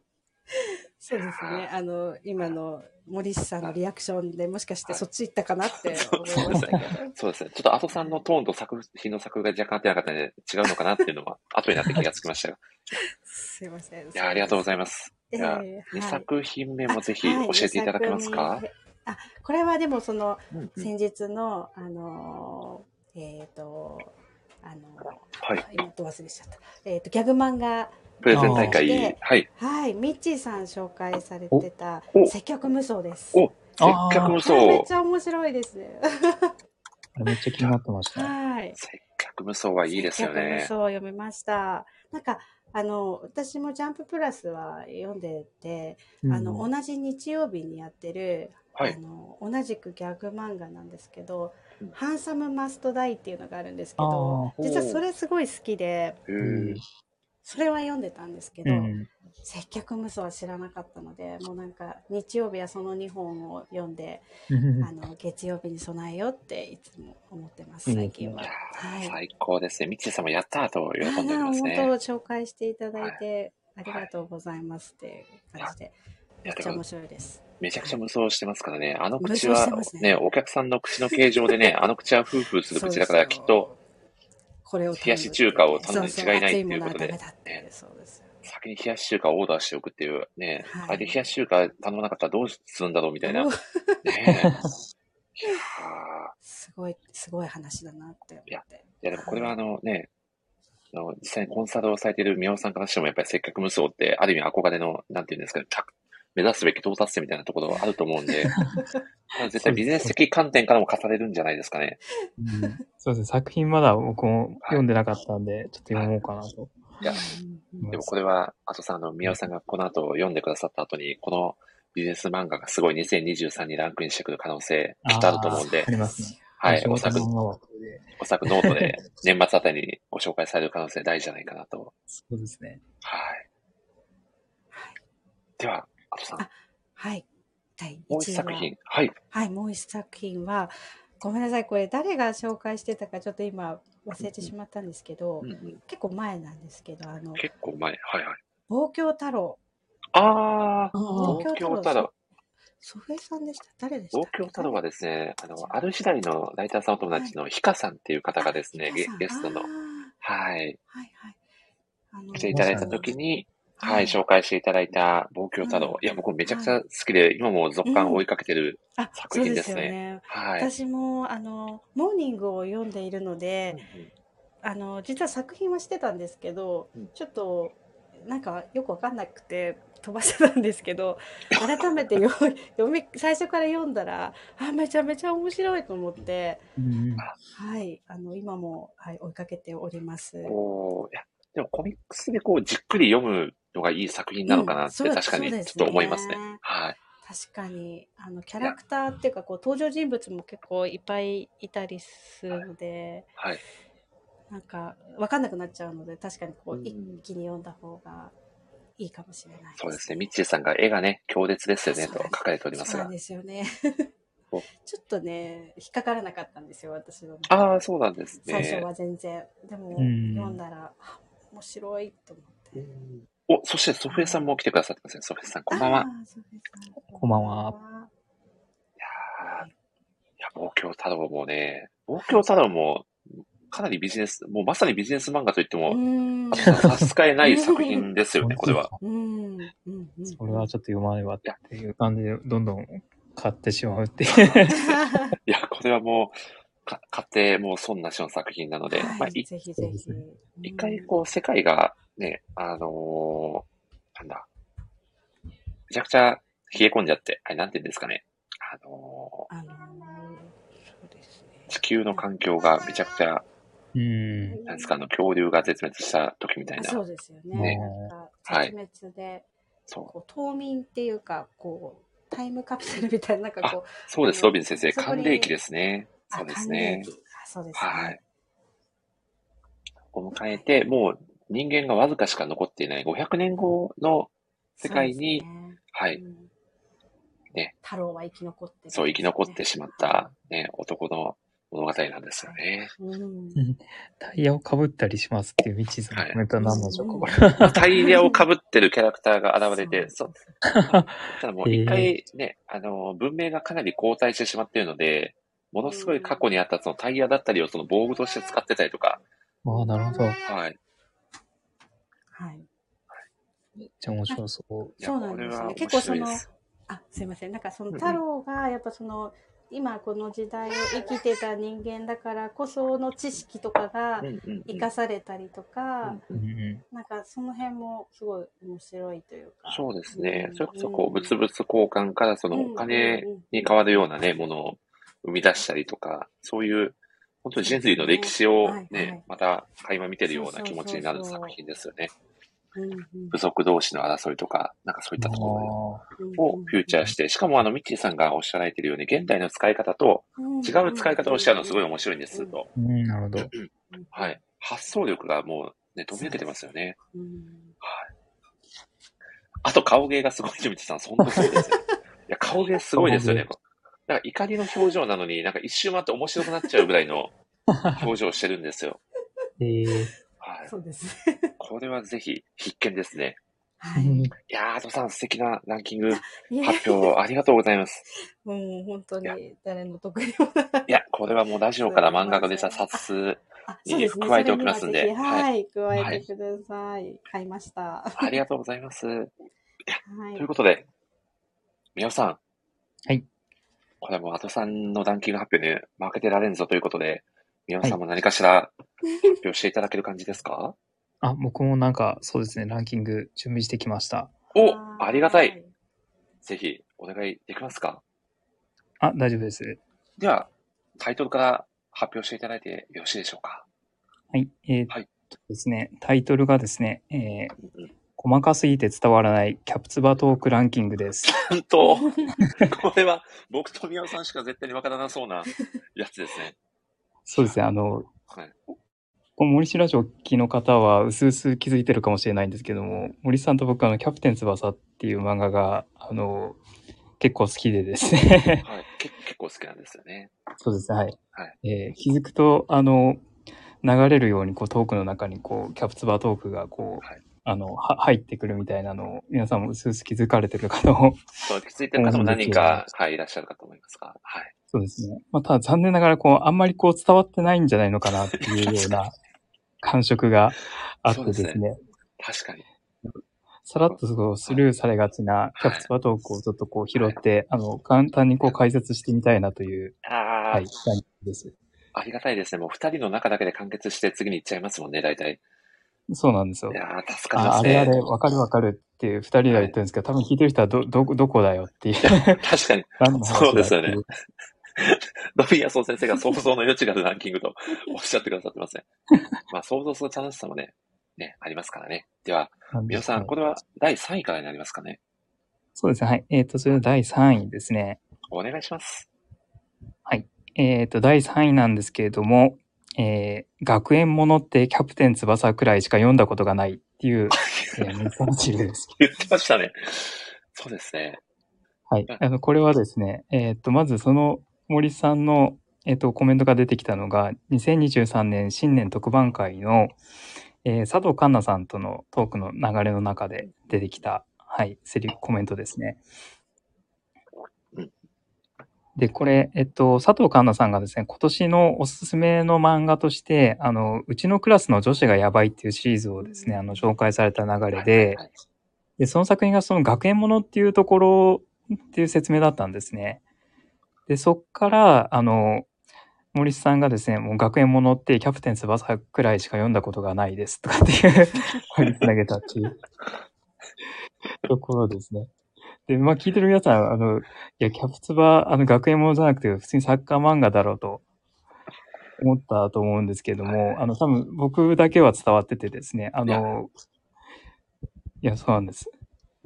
これ結構あの、特にその、キャプテン翼ってまあいろいろシリーズがあるんですけど、いわゆる無印って言われてるですね、何もキャあの、サブタイトルがついてない、そのキャプテン翼っていうですね、その無印版の、が、えっと、中学生のですね、頃をやってるんですけれども、結構なんですかね、まあもちろんサッカーの試合っていうのが一番ベースになってるんですけれども、なんか高い高橋洋一先生が、なんかその学園ものをこうちょいちょいやりたがってる風な節節があるというか、確かに。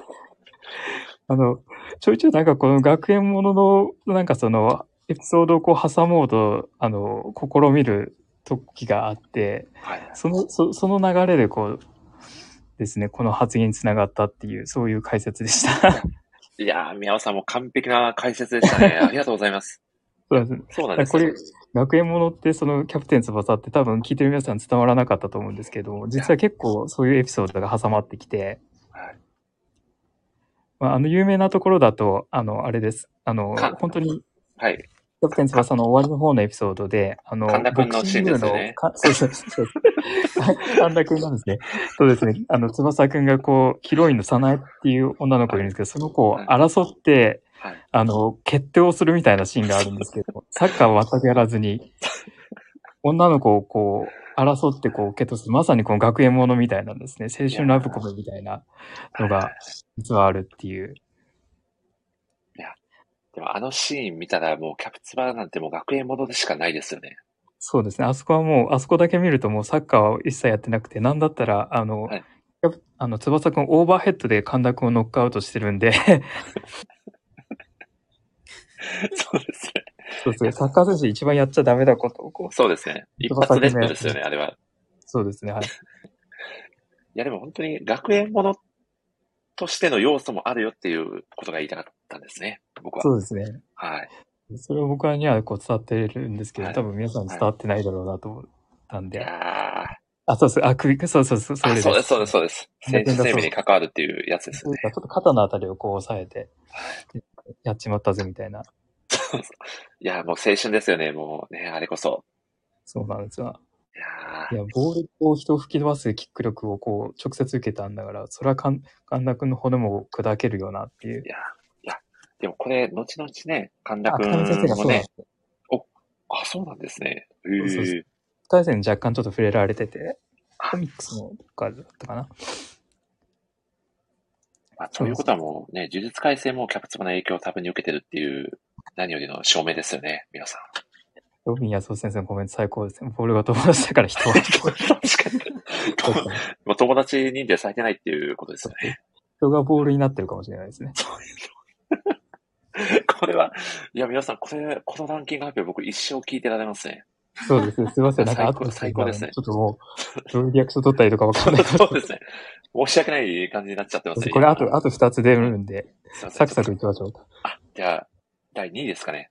皆さんお願いします。はい。第2位なんですけれども、えっ、と、これは青足会ですね。はいはい。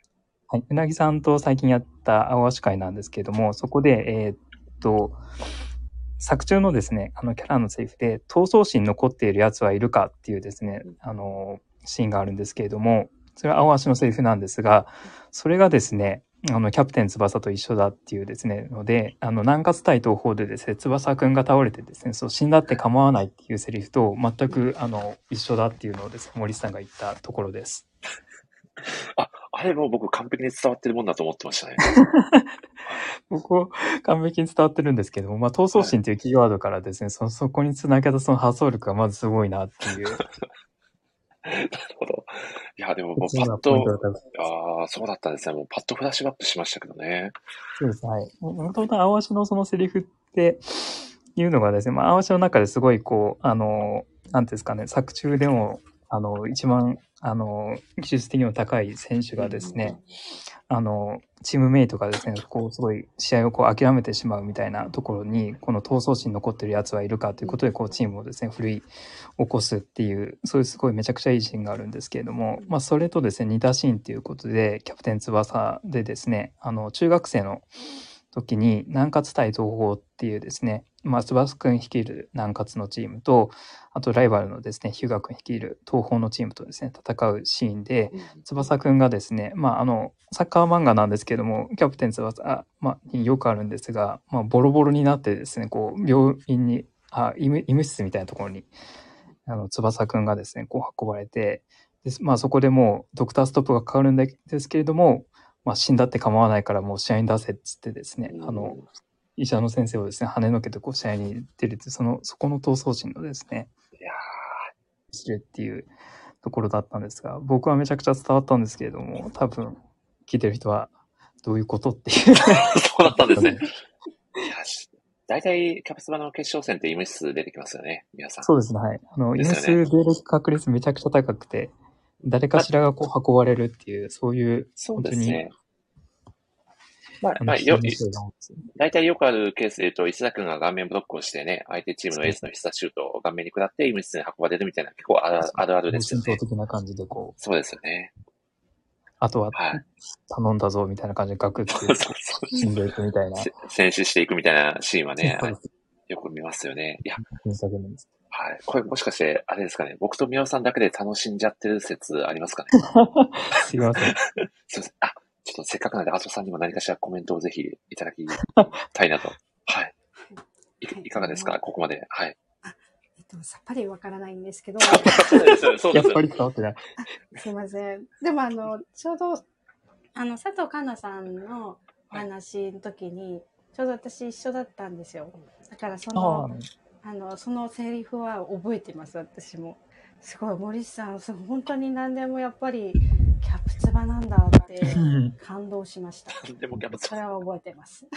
いや、嬉しいですね。もう僕はあの、このラジオの裏目的がサブディナミル的に皆さんの脳裏にキャプツバを染み込ませていくっていうのがうん裏目的なので、まあ、図らずも成功してるっていうことで非常に嬉しく思っております。はい。じゃあ、皆さんサクサクと第1位いきましょうか。はい。これはですね、えー、第1位は、えー、バモースというセリフは、キャプツバから影響を受けている。これは、あれですね、7巻発売記念座談会の図書館の大魔術師会ですかね。そうですね。はい。あの、最近あった図書館の大魔術師の七巻刊行記念座談会なんですけれども、はい。でこれまあ、もともと図書館の大魔術師のですね、7巻の中に出てくるエピソードで、とある宗教のですね、教祖がその放った魔術の言葉みたいなバモスっていうのが出てきてですね、で、まあそういうセリフがちょっと出てくるんですけど、その vamos って、あの、現実の世界ではですね、スペイン語でその頑張るとか、行けとかいう意味で、まあサッカーの応援とかによく使われるっていうですね、まあそういう流れから、その作、あの、図書館のですね、大魔術師のですね、作者の、まあ、泉光先生がですね、そのキャプツバの影響を受けているんじゃないかっていうですね、考察につなげたっていう、そういう森さんのコメントですね。いやーでもこれ可能性かなりあるんじゃないかなって僕は本気で思って喋ってましたね。そうですね、もうそこから、あ、そこにつなげるんだっていう、その、あの、ヒューガ君ばりの強引なドリブルをこう見せつけられて、これはすごいなと。いやでも僕そのお話をした後に、これ多分宮尾さんしかね、伝わってないだろうなって、確かにその時は感じましたね。い そうですね。はい。ここの場でも多分、こんだけ説明しても多分伝わってないなっていそうなんですよ結局、これだけ宮尾さんに長尺で説明してもらっても、結局僕と宮尾さんしか伝わらないっていうのが改めて証明されてしまった形にはなったかもしれないですね。そうですね。はい。まあでも、あの、すごいキャプテン翼でやっぱりそのスペインって結構なんか深く関わっていて、うん、そうなんですよね。今の連載でも、あの、日本代表対スペインの試合やってたりとか、あと、翼くんのヨーロッパでの移籍先はスペインのバルセロナだったりとか、あと、あの、え作中のエピソードでポルトガル語とスペイン語は似てるみたいな、そうですね。はい、そういうのがあったんで、まあ、やっぱりそうですね、スペイン語でその、あの、サッカーの応援の言葉ができた。ら、あやっぱりそれはキャプツバかなっていう、その、つなげる力がすごいなと思います。力が、まあ若干強引でしたけど、いや、ここもつなげるしかなかったです。それ以外の選択肢がなかったので。いやーさすがです。いやー、まあでも本当に、ね、キャプツバがどれだけ偉大な作品かっていう話ですよね、最終的には。そうですね。いやー、皆さんありがとうございます。どうでしたか、アトさん。宮尾さんの ランキング発表。はいあ。素晴らしかったです。いや、これ本当謝罪案件ですね。本当すみません。そうですね。あそんなことないです。いや、もう3周年記念3日目にして、本当に盛大なマックム事故案件でしたが、いや、でも宮尾さん、それでもやっぱり、まあ、キャプツバの世界も交通事故多いんで、それでもね、立ち上がってい。く選手たちの姿に僕たちは勇気をもらってますもんね。そうです。はい。ちなみに交通事故多いっていうのは本当に、本当に交通事故が多いんですね。そうなんですよ。比喩表現とかとかじゃなくて、しシンプルに多いんですよね。あの、車にひかれたりとかするはいとか、そういうエピソードがめちゃくちゃ多いっていう。そうですよね。なんなら第1巻の第1話でも出てましたもんね。そうですね。あの、最初から翼くんがまず、あの、車にひかれるみたいなところからなんで、奇跡的にね、ボールがクッションになってボールのお助かったっていう。そうなんです。ロビン先生が異世界には行かないんですかという。もしかして言ってるのかもしれないですね。もうあの描かれてる世界が異世界説すらありますよね。翼くんのあれはチート能力かもしれないですね。確かに。いやでもそれぐらいもう本当に語りしろが幾重にもあるっていうのが、キャプツバの魅力の一つでもあり。ますし、はい。まあ、本当にだからこそ長年にわたって愛されてるのかなっていう、うん。まあ、本当に感じますよね。うん。懐が深いと言いますかね。そうなんですよね。ねえだからこそね、いつまででも語っていただけるという作品ですよね。いやーそうですね。はい、ありがとうございます、皆さん。すいません。聞いたんじゃないです。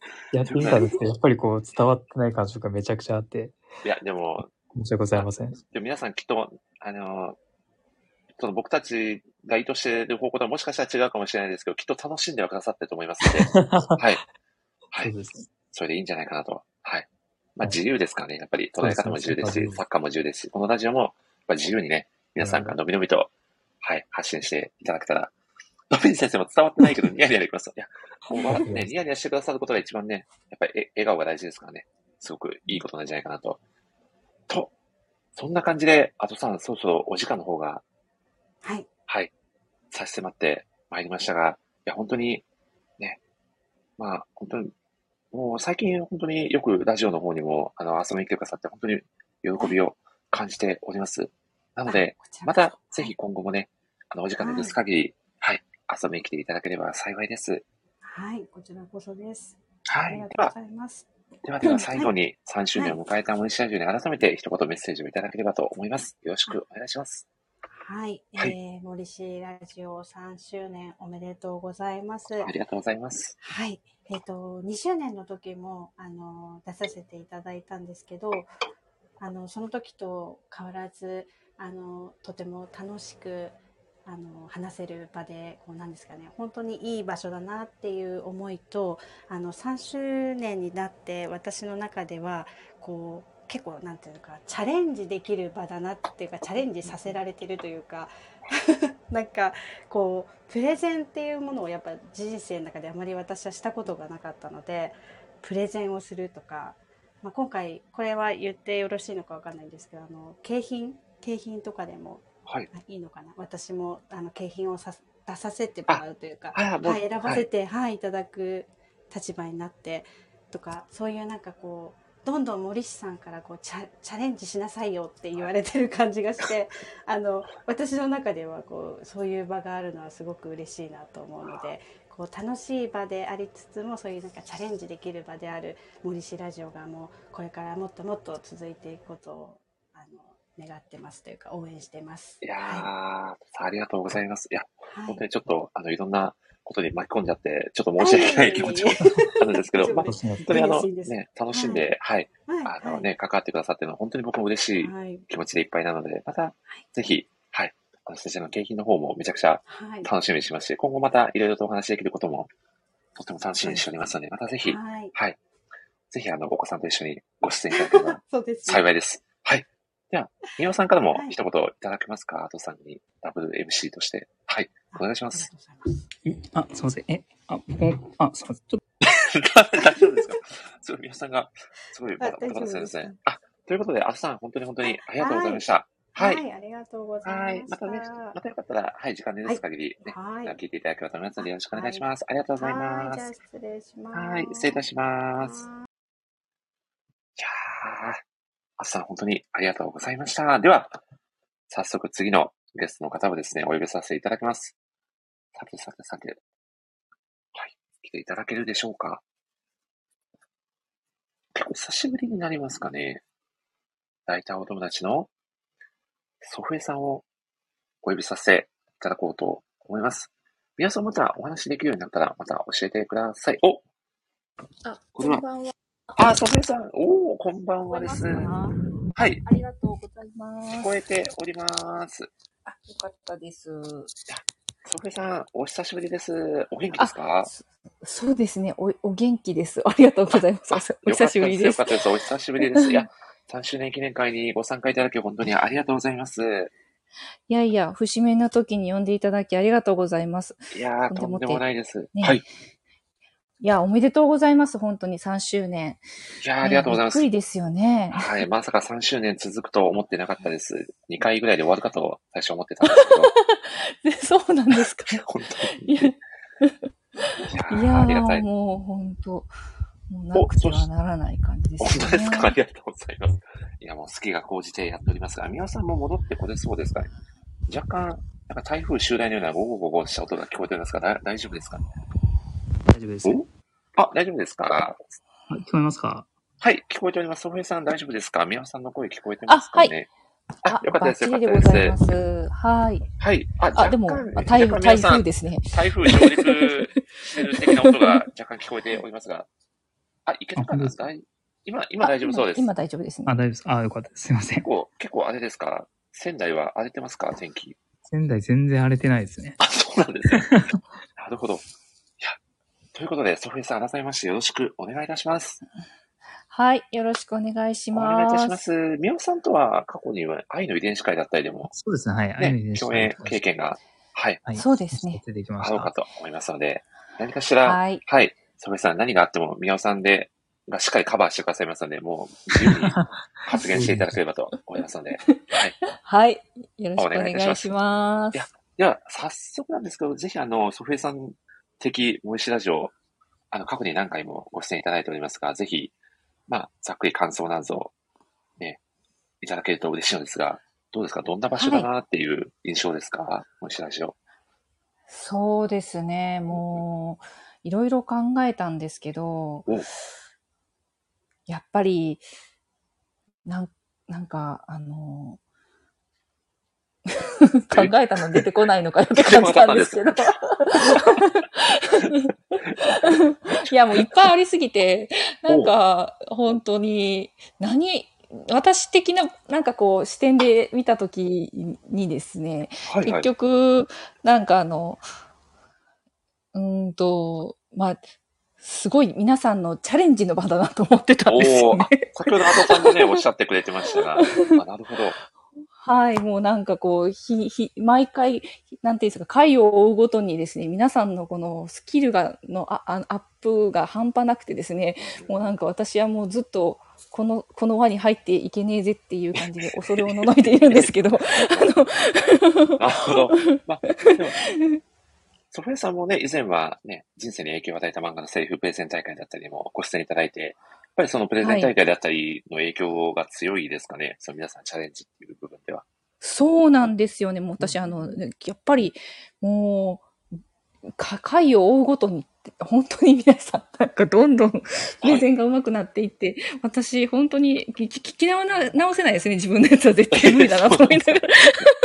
そして、実はあの、ソフィアさんの最近ではあの、推しのギャグ漫画を語るプレゼン大会っていうのを最近やらせていただいたんですけど、はいはい。あ、聞きました。あ、聞いてくださってんですね。実はあの、そはいの回にはスペシャルサプライズゲストの漫画大好き芸人の辻くんさんも参戦していただくという、さらにね選手層が熱くなるという激しいそう、はいそうなんですよ。戦いが展開されと、ております。一般人はもうちょっと参加無理ですよね。そんなことはないです。でもライターさんはね、もうもはや皆さん一般人ではないですよね、ここ言葉を聞いてね、戦ってる以上まマジっすか？マジですか？ダメですかね？ダメです一般人枠はもうダメですか、はい、もう、もう、もう拒否権、拒否権は使えない状態です。やばいな。なるほど。いやー、アミツさんがわかります。いや、いやでもそれだけね、本当にバラエティに富んだ方が参加され、してくださるっていうのも、やっぱり楽しみの一つになっているので、それはそれで皆さんね、いろいろと楽しんでいただける幅がさらに広がってるんじゃないかなとうん。感じております。あそうですね選手層も厚く、や、そうなんですよね。さらに、さらにディープに、い意外に本格的にということで。はい。ロビン先生が我慢大好き芸人さんは素晴らしかったけど、ライターさんたちもレベル高いと。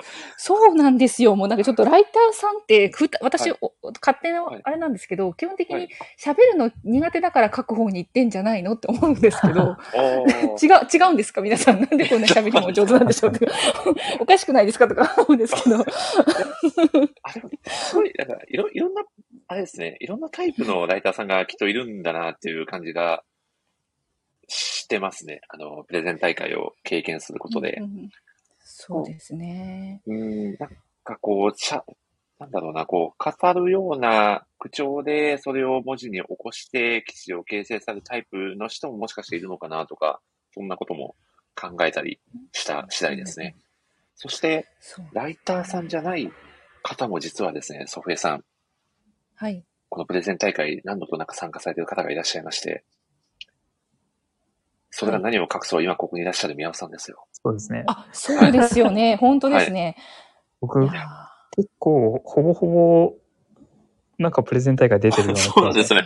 皆さんほぼほぼ出てるんですね。これ、これでも最初の頃に、実はあの、篠原さんですね。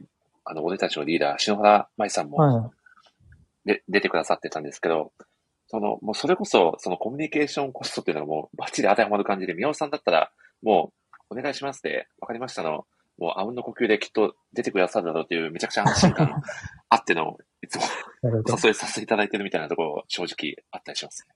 そうなんだんですね。でも僕、あの、あれなんですよ。はいプレゼン大会まだ一回も優勝したことないんでい、や、いや、これが、これがもうこのプレゼン大会の選手層の厚さを物語ってまいやすよね。ー、そうなんですよ。若干ちょっと最近自信はい喪失気味で、自信を失ってるんですか、皆さん。コンサル的になんかまずいんじゃないのかなっていう。でも逆にプロすぎて、ちょっと、あの、むしろ票が、いや、逆になんかプレゼン苦手だったのかな、もしかしてっていそ。う自信をこう失いつつ、廃業の危機にこう、今日の気、それはそんなチャレンジどころか、宮尾さんを追い、追い詰めていたという衝撃の展開ですね。これは、そうですね。次、次からちょっと僕だけパワパワポ使わせてもらってもいいですか？そこの、が 画面とセットで説明するっていう。そうですね。もはやそれはお仕パワ事。ポがあればなんとか皆ライダー皆さんとギリトントンぐらいでいけるかなっていう。いや、でもパワパワポ案件だったらきっと戸田井さんもパワポ使ってきますよ。戸田井さん。あそうですねパワポ。戸田井さん、皆さん。ね大好物さんとかめちゃくちゃなんか仕上げてきそうですよね。いや、そうですね。大好物さんは、あの、なんか4日間にわたって寝てないですみたいなタイムラプスとかもね、用意して、ね、やばいこなう。ね、精神メンタル的にも訴えかけてくるみたいなこともね、あるかもしれないですし。いや、でも、ソフェさんでも、まあ、本当に、まあそういう意味でもめちゃくちゃ、あの、面白い場にはなってるみたいな感じですかね、印象としては。そうですね。本当に。いや、ありがたいはい。ですね。もうでいやーそう言っていただけると。ねこれからの展開に目が離せない感じですね。ありがたいですね、すごい。そう漫画の次回予告みたいなコメントでした。いやちょっともう、もう一波乱、もう二波乱ありそうじゃないですか。サハランぐらいあるんで。じゃあ今日、今日も実はあの、ソフェさんも押されてる旅するタコさんが、ちょっとあの、ね、急遽、ちょっとごあの体調不良で出られなくなってしまって、どうしようどうしようってなっていたところ、ロビンアスオ先生が助け舟を出してくださってる神展開が起こったっていう。すごいですよね。あ、そうだったんですね。あ、そこはちょっと聞けてなかったですか？そんな、なんか、あの、えっ、と、あの、だ、代、代打が、代打じゃないです。すごいですね。なんかすごいですね。ライダーどこか騒ぎじゃなかったんで。そうそうそうですね。本当ですね。ということで、本当に、まあ、本当ね、いろんなね、予想もしなかった展開が、うん。ね、どんどん、ね、巻き起こってるっていう意味では、うん僕自身もめちゃくちゃ楽しませてもらってますね。うんうんうんやなるほど。そんなわけで、僕はさらにね、あの、楽しんでいきたいので、この時間を、ソフェさんにも何かしらはい。3周年にちなんだランキング発表なんてお願いしてもお、大丈夫そうな感じですか？はい。よろしくお願いします。お願いいたします。これ、皆さん、気になりますよね、ソフェさんが何をそうですね。えなんか予想されてます、皆さん、こういう感じのランキングなのかなみたいな。こういう系ですかね。でも、ちょっと僕と、あ僕と近くはないの、絶対。ソフェさんというと、やっぱり皆さんは学習漫画だったり、その教育っていうイメージがかそっち強いんじゃないかなと。イメージなんで、なんか、そうですね。なんか、教育に役立つとか、そっち系かなとおか、かな。ああ、なるほど。そうですね。はい。そういう系で 行かせていただきたいと思いまあす。本当じゃあ適当にやったんでじゃあ、じゃあランキングの、まあ、タイトルから教えていただいてもよろしいですか？そうですね。学習漫画的森氏ラジオ学べるポイントをご紹介ということで、はい。おめちゃくちゃ聞きたかったですあ、いけますかね？それで、いやもうちょっと頑張ります。これでも、み皆さん、このラジオ学べるポイントああるんですかね？ちょっと MC ながらに不安になっちゃってるんですけど。だらけですよ、もう。器のことが学べるっていう。確かにそれはありますけど。でも、結構置いてけぼりになってるシーンもね、多々あったので、そうですねなんかこ、あれですよね、講師陣が先走っちゃってるみたいなところあるかもそうですねしれないですけど。いや、高生人がわざわざしてる。そうですね高生のことを何も考えずに。確かに。ちょっとね、読者目線が全くない二人でお届けしちゃってますけど、いや、でもソフェさんがそこはバッチリ切り取っていい感じにね、してくださっいますので。はい。どうかないや、でもちょっソとなんかね、はい 私のなんかこう、あの、はいなんか雰囲気ってちょっと普段のね、あの、ラジオからちょっとこう、ちょっとトーンダウンさせちゃうじゃないですか。なんかちょっとま、ま、真面目す、真面目すぎるっていうか、なんかこう、いまいちなんかこう、面白みに欠けるというか、ちょっと、はい。でも僕も実はそっち系でビジビジネスに役立つとかそういう系をや普段は言ってる派なんで。いや、そうですね。僕も、はい、僕もみ、そうですね。僕も皆さん信じてくださらないかもしれないですけど、めちゃくちゃ真面目にいつもラジオをお届けしようっていう気持ちでいっぱいなので、はい。では、ソフェさん、早速、これはランキング形式で第,、第3位とかって感じですか？それとも一つ目、二つ目みたいな。そうですね。一つ目、二つ目みたいな感じで。で、三つまで。はい、です。では、じゃあ早は速い、一つ目の、はい、学習ポイントを教えていただけますか？そうですね。まず、まあ、学習とは、習い学ぶことだそうですが、まあ、それで、そういった形なんだそうですが、ということで、まあ、このラジオはまさにそんな感じのラジオ番組でございます。まず第一、学ぶとは真似ること。皆さんはここれを聞いてるとプレゼン技術が学べてしまいます。一作品を長尺で時には10分という縛りで推しの作品やテーマに沿って自由自在に言葉を操る時には M1 グランプリの緊張感と感動と奇跡を呼ぶ賞レースこのラジオに現れるスピーカーはライターの殻を破ったかかぶったプレゼンター皆さんのプレゼンの技術のうまさに私は触れ上がっておりますめちゃくちゃ話すのが下手なので、こうこんな方々と後に当てな話すなんて無理ゲーもいいところやわって思っている、思っているわけです。あの、仕事でもですね、祖父江は文章はいいのに話すポンコツやなとよく言われている私からすると、ちょっとこの場でプレゼンをするとか発言をするっていうのはめちゃめちゃハードルが上がるのですが、そんな感じでちょっと、あの、聞いております。まあ、めっちゃ尻滅裂になってきましたね。すいません。私のことは話、ちょっと横に置いといてですね、皆さん本当に推しを伝えきる愛の深さは、本当にす、すあの、すでにお持ちでですね、作品、作品を読み込む読解力も相まって、作品の奥の奥まで見透かしてしまうような千里眼を持っているわけなんですよ。皆さん、プレゼンターの方は。それで、まあそんな感じでですね、毎回毎回どんどんハードルが上がってしまって、もう本当に参戦するのに躊躇するぐらいのプレゼンになっているわけですけども、あの、そんなプレゼンがですね、毎回のように行われているこの森市ラジオ。なわけです。はい。で、あの、こんな皆さんのね、プレゼンを、本当に素晴らしいプレゼンをですね、毎回毎回聞けるわけなんですけど、このプレゼンの大会の中でも、一番のおすすめをちょっと私の方でご紹介させていただくとするとですね、あの、やっぱり一番の推しは、あの、第1回推し漫画漫画家プレゼン大会だと私は思っております。あ何度聞いてもその時の熱とかミラクル感を感じられる回です。で、それです。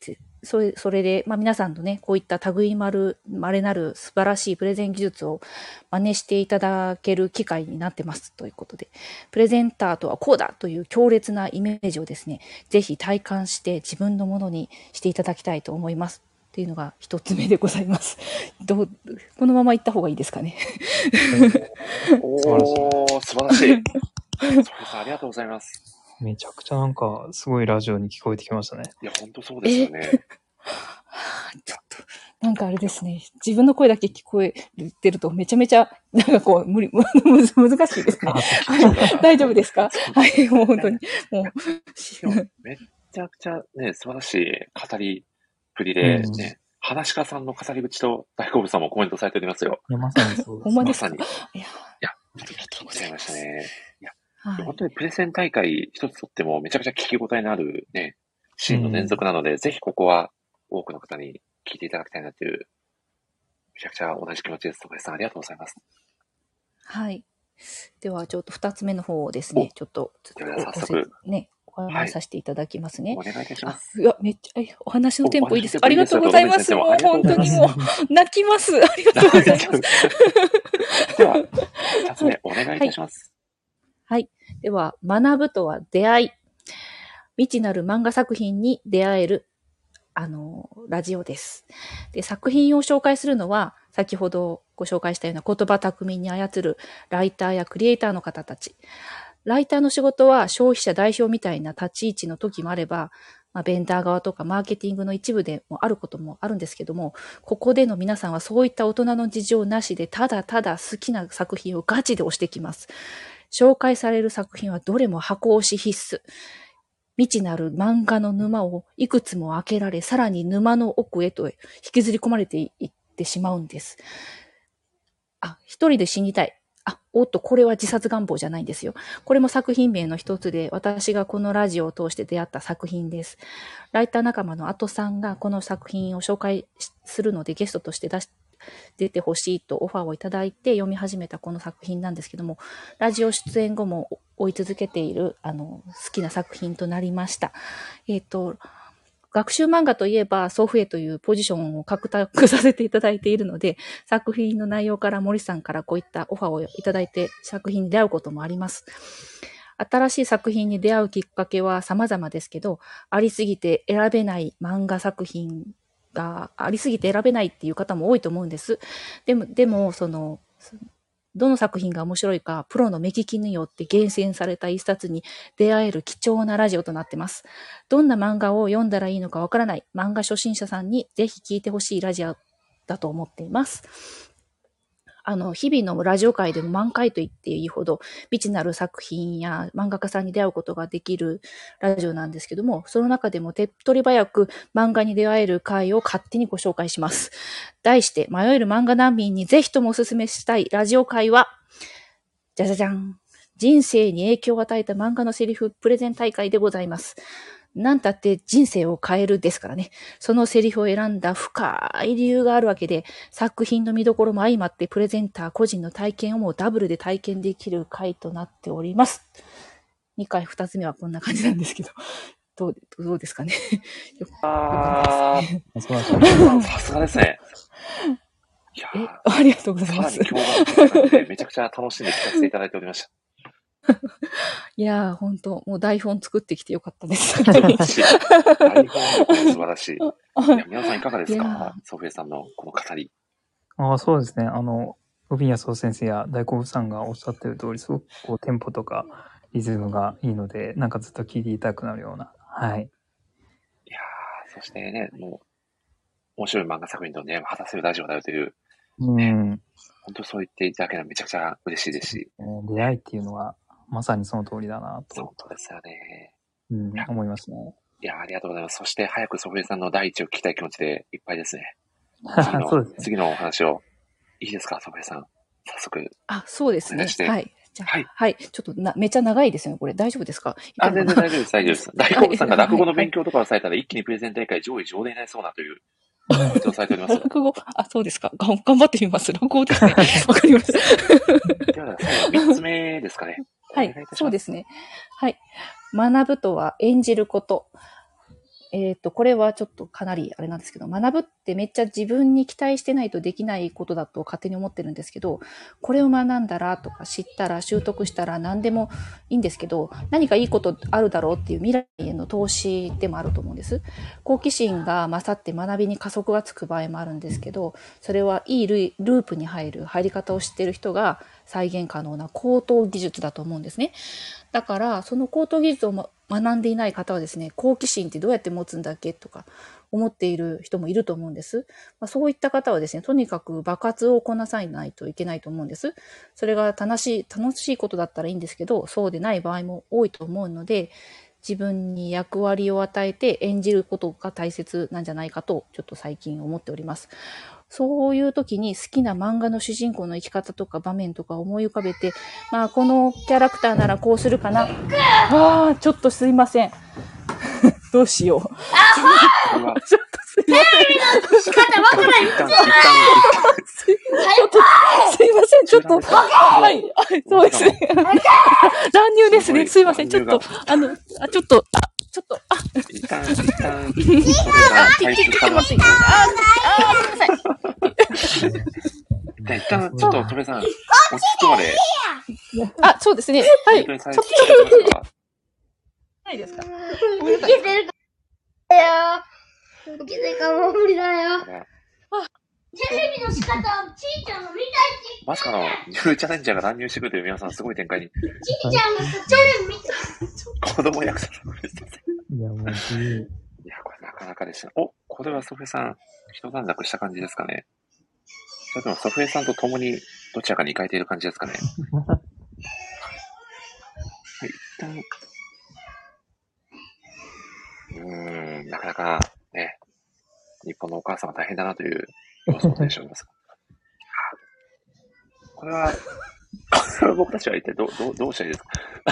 しばらくこう BGM として聞いて、見すてまいません。一旦はちょっと離れたんですけど、ほんとすいません。子供ヤクザがちょっと、ごめんなさい。ちょっと、ここは、途中からじゃあちょっと仕切り直してまた再開していただいても大丈夫ですかでも原稿がちょっと取られましたね。あ、結構されたんですね。なんと。そんなことあるんですね。え、どんな話してたか忘れてしまったんですけれども。残りは、雰囲気で保管できそうであれば、いきますか。と、どんな話をしていたやらって話なんですけど。全部飛んでしまいました最高のスパイスですね、皆さん。あ生配信はこうじゃなくちゃっていう、いいですね。いや、このライブ感最高ですね。いや、ライブ配す信ならでいません。はですよね。本当に、本当にびっくりですよね。いや、本当に、どうした。らいいのこれでもちょっとあまあ、、ちょっと、ソフさんじゃあ、原稿をはい。取り、取り替えて、旅に出られますか？そう、そうそうですね。ちょっと取り替えしたいですね。一旦ちょっと、はい。ログアウトさせていただいて、また、そうそうそうですね。ごめんなさい。はい。に言っていただけそうですね。ごめんなさい。はい。はい、すいません。はい、ごめんなさい。。いやー皆さん、お子さんお元気でしたね、ソフェさんの。はい。いやー、すごいですね。そして、カジソマさんの原稿を取り戻す戦いが始まると、何かしら、なんか新たな物語が始まるような。物語始まりす。ますね。まさにご自身がおっしゃられたようにはい。演演じられてますよね。いや、そうですね。いや、これはすごい。ということで、物語も転がってきたというところで、ね、このモイシャラジオにはもう本当に欠かせないあのお方をですね、皆さんお呼びさせていただこうと思います。素晴らしいこれは、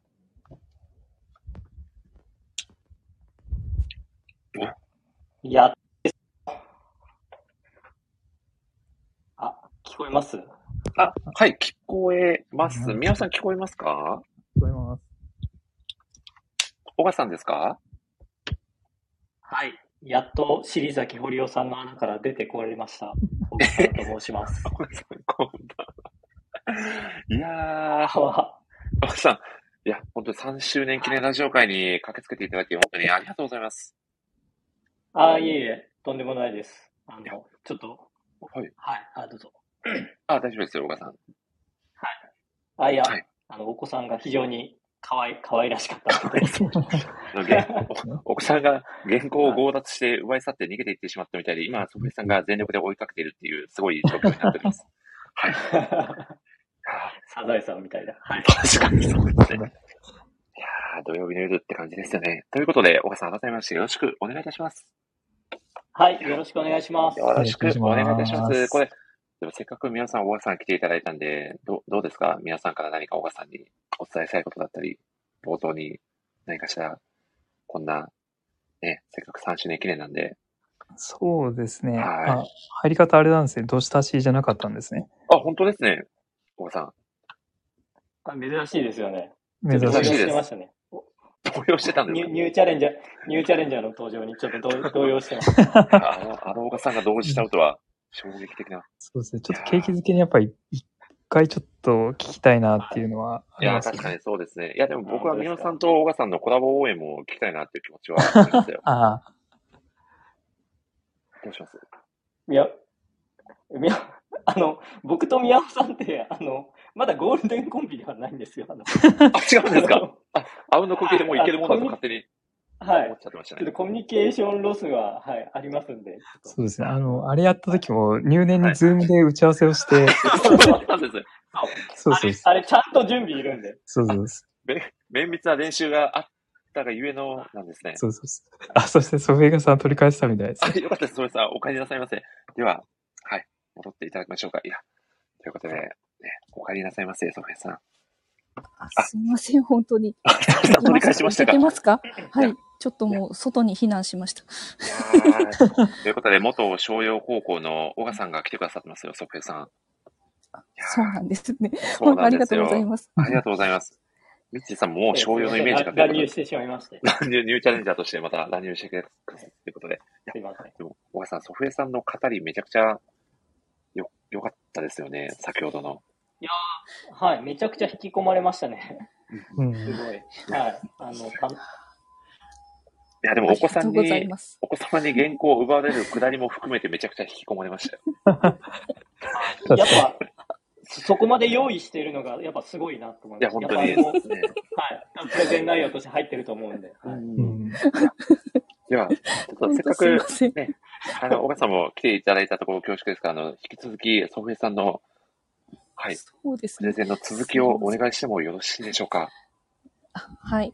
えではですね、まあ、多分その、うん。えっと、まあ、なんか演じろっていう話だったと思うんですけど、で、まあそういう時に、あの、好きな漫画の主人公の生き方とか場面とかを思い浮かべて、このキャラクターならこうするかな、みたいな仮想キャラが、もし動くならこういうことをするだろう、こう考えるはずだって自分じゃない仮想キャラが動くイメージで、次に動く行動を考えるっって方法があるらしいんです。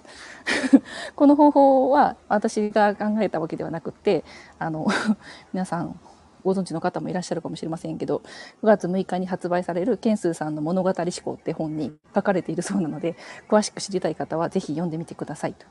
で、あの、ここ、あの、まあ、私、3つ目のやつで何をご紹介しようかなってすごく悩んだんですけど、まあ、本当に森氏さんがこれやって、作ってるこのコム、あの、えっ、と、ラジオそのものだなって思っていて、で、ここに、森氏さんも含めてここにいらっしゃるほとんどの方は何かしら自分の希望とかやりたいことを叶えてきたとか、自由に選択してきた方が多いと思うんです。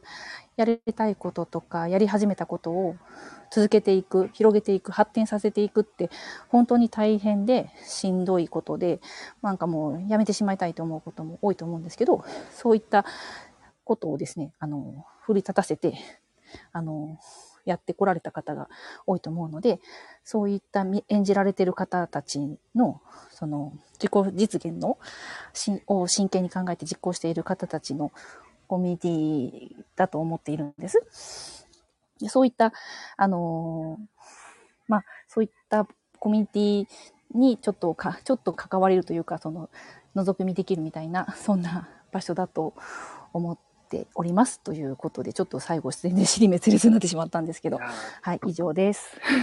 さん、ありがとうございます。いや、いや本当に、えー、まあ、これまでで出てくださったね、方のお話にも通じるのかなって思いながら聞かせていただいてたんですけど、やっぱり何かしらにチャレンジされている方々がね、出てくださってるからこそ、面白いものがね、生まれているのかなっていうのは僕も感じているので、めちゃくちゃ共感しました。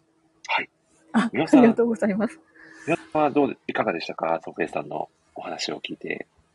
あ、そうですね。その、えっと、最後のやつが、その、演じるっていうのがあって、漫画のキャラクターみたいに、そうですね、やってみるって、すごい、あの、面白い内容だなと思って、あの、あれですかね、ケンケンセイさんの物語思考のところから着想されたのかなと思ったんあ、ですていうか、そ、そのままです。あそうですねはい。あの、はい、9月6日に発売されるそうで。はい。はい。はい。はい、すごく、はい。はい、あの、お、お、面白かった、面白いってあれですけども、はい。いや、本当あれですね。なんか、ね、あ本当不思議ですよね。本当お皆さんありがとうございます。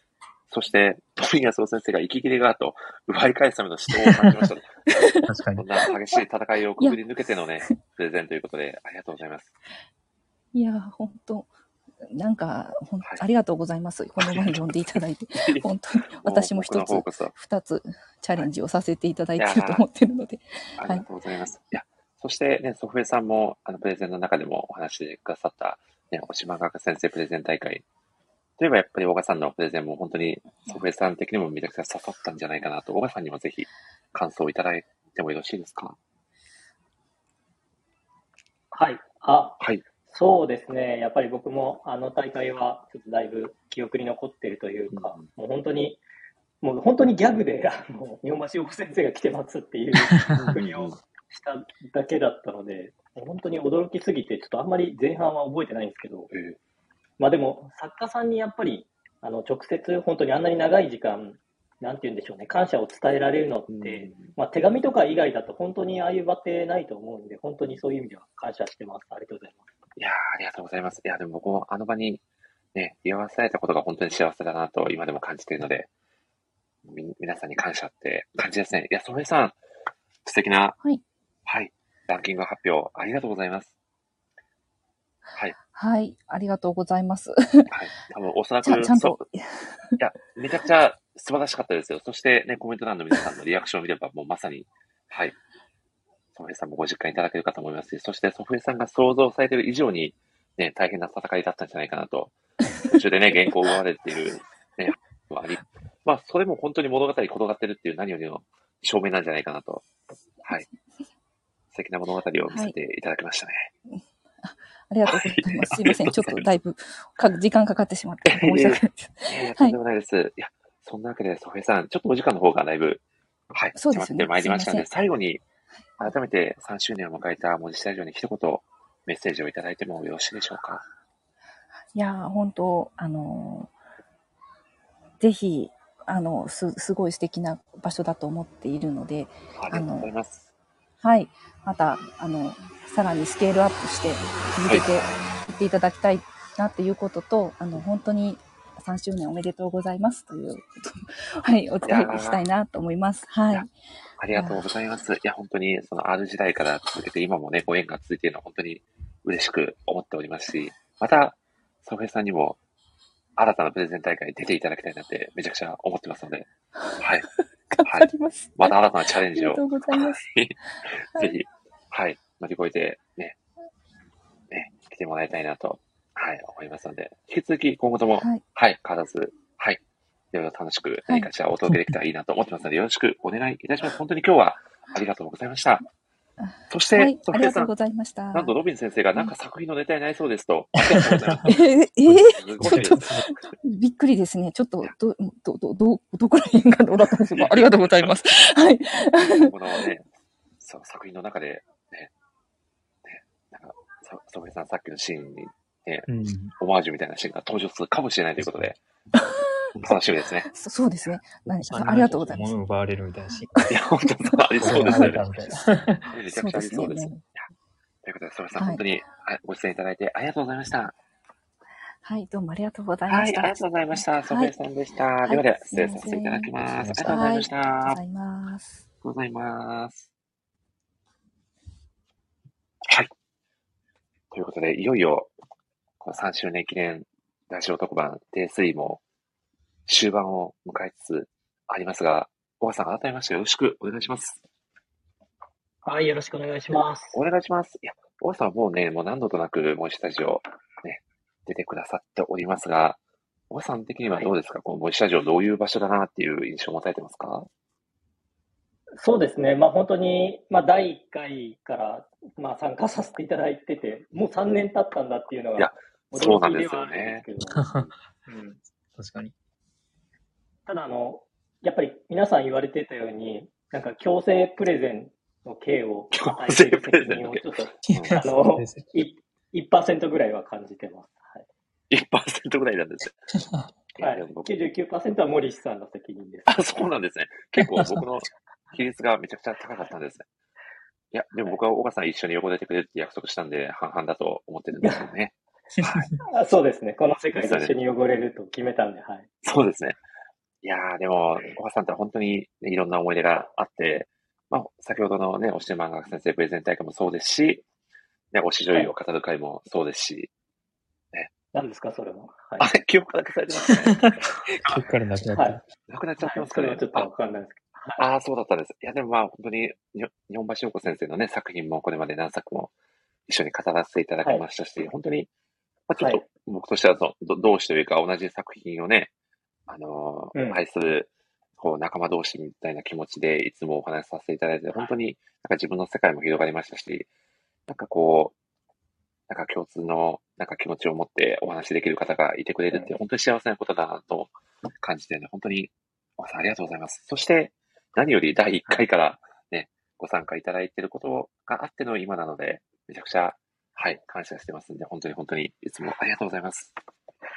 あいえ、とんでもないです。あの、何回も放送事故を起こしかけて そう、そういう意味ではいいいい文化だと思ってます。ああ、でも、あの、本当に一個だけめちゃくちゃちょっとざわざわしちゃったのが、あの、小賀さんの、あの、はい、はい、あの、壺買わされそうのくだりは、結構ざわざわしました。おお覚えていらっしゃいますかね、小賀さん。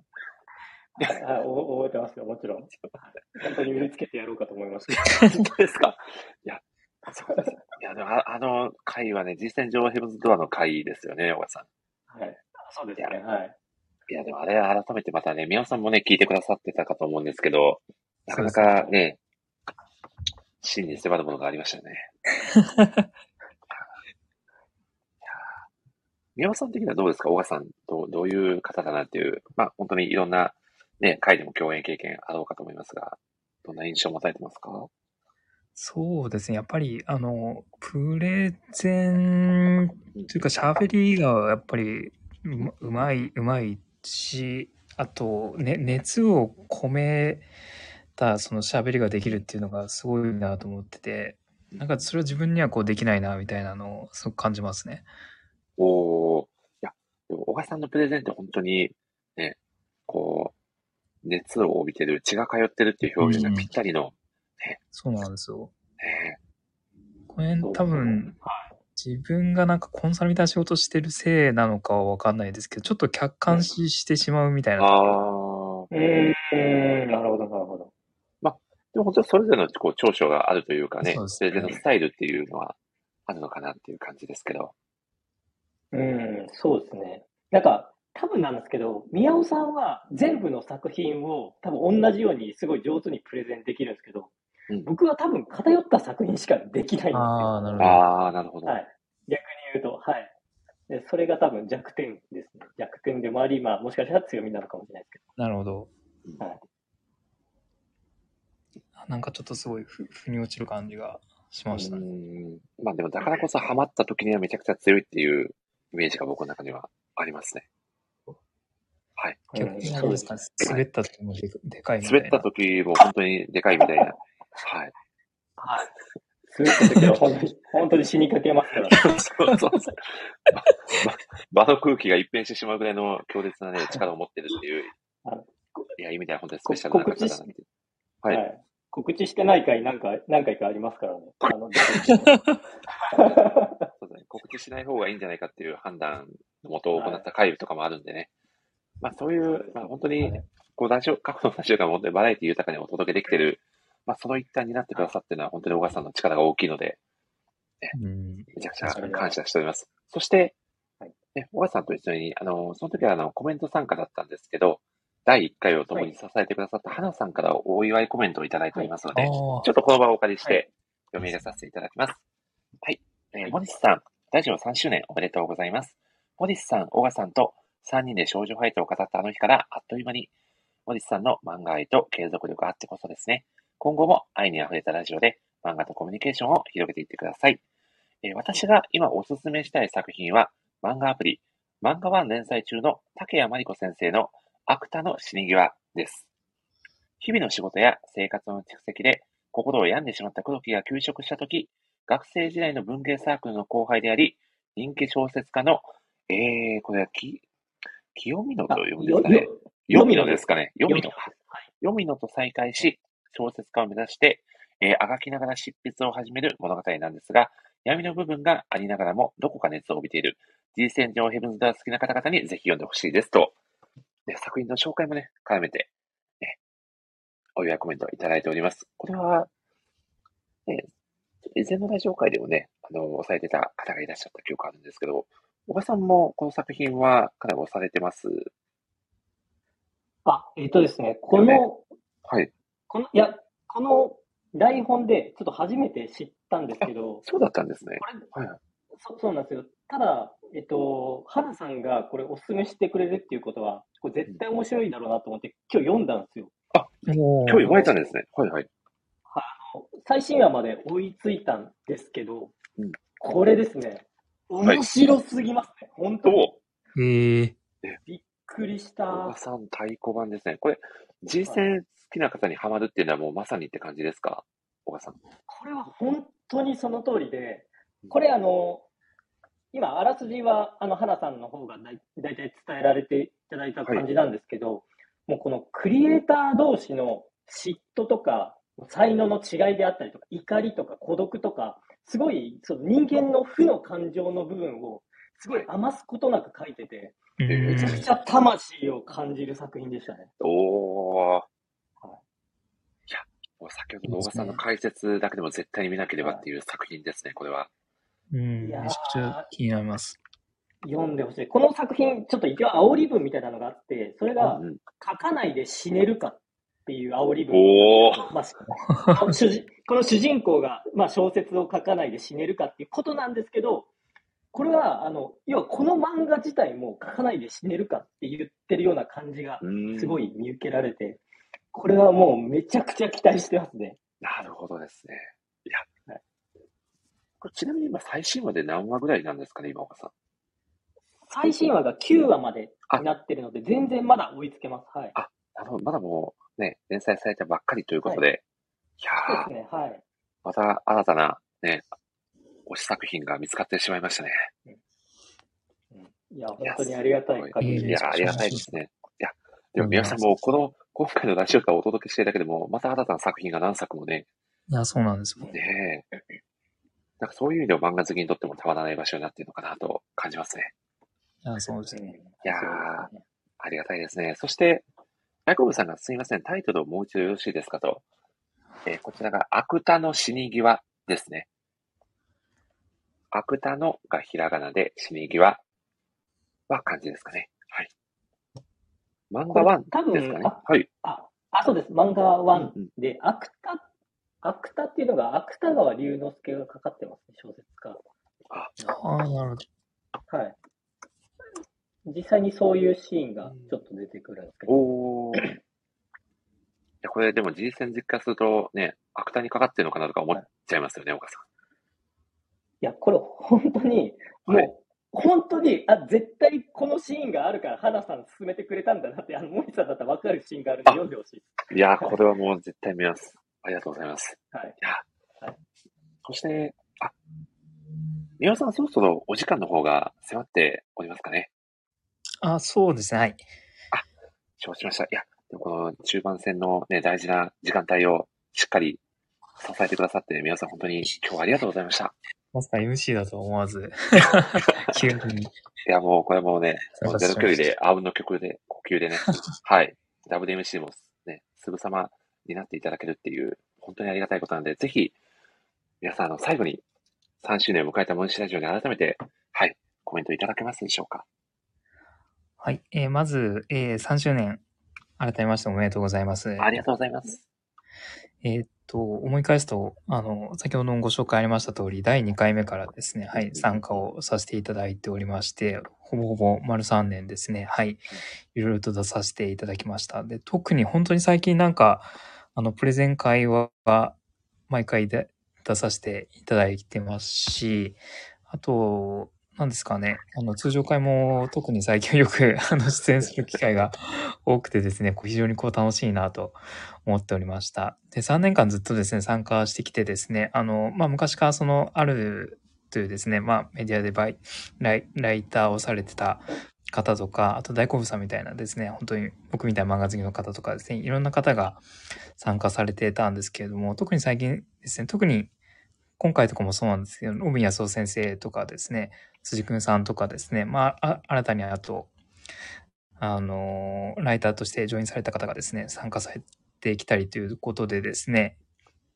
僕とかお母さんみたいに前から参加している人に加えて、そういった新しい方もですね、どんどん参加してくれてくださっていてですね、本当にこういい循環というかですね、いい流れができているなと思っているので、ぜひこのままですね、あの、突っ走っていただければなと思いますので、3周年と言わず、あの、キャプテン翼も40周年を超えてきたので、ぜひ、あの、それを目指してですね、はい 頑張っていただければなと思います。これからも応援してます。いやー、皆さん熱いコメントありがとうございます。いや、そうですね、本当に長くね、あの、続けて出ていただいている方ががたくさんいらっしゃるのはもちろん嬉しいですし、ね、今回ならロビン安野先生や辻くんさんみたいに、新たに、このラジオに参加していただける方が、ね、いてくださってるっていうのも本当に、どちらも嬉しいことなので、ぜひこの、ね。ね、流れに乗っかって、ね、うんうんまた、さらにね、まあ、キャプツバまでいけるかどうかちょっとわかんないですけど、ね、まあ、その長く愛される番組になればいいなと思って、はい。できる限り続けていきたいなと思いますので、また、宮尾さんもね、可能な限り、はい。一緒にね、お届けできればと思っておりますので、また引き続きよろしくお願いします。お願いします。またそうですね。お、ロビン先生も、ね、またも、ね、ありがとう。また、放送の余地のあるキャプツバ話を楽しみにしてます。いや、ありがとうございます。じゃあ、これもでも、小川さんにも一言、宮尾さんにね、送っていただきたいですよね。小川さんお願いできますか？宮尾さんに。はい。まあ、宮尾さんといえば本当に森さんと共にもうこのラジオを支えてきたもう本当に大黒柱という、いやいや、はい。本当にここのゴールデンコンビのもう息の合い具合は異常、異常であるっていう。異常本当に。はい。このラジオの貢献者だと思うとともに、僕ちょっと聞き返してたんですよ、いろいろ。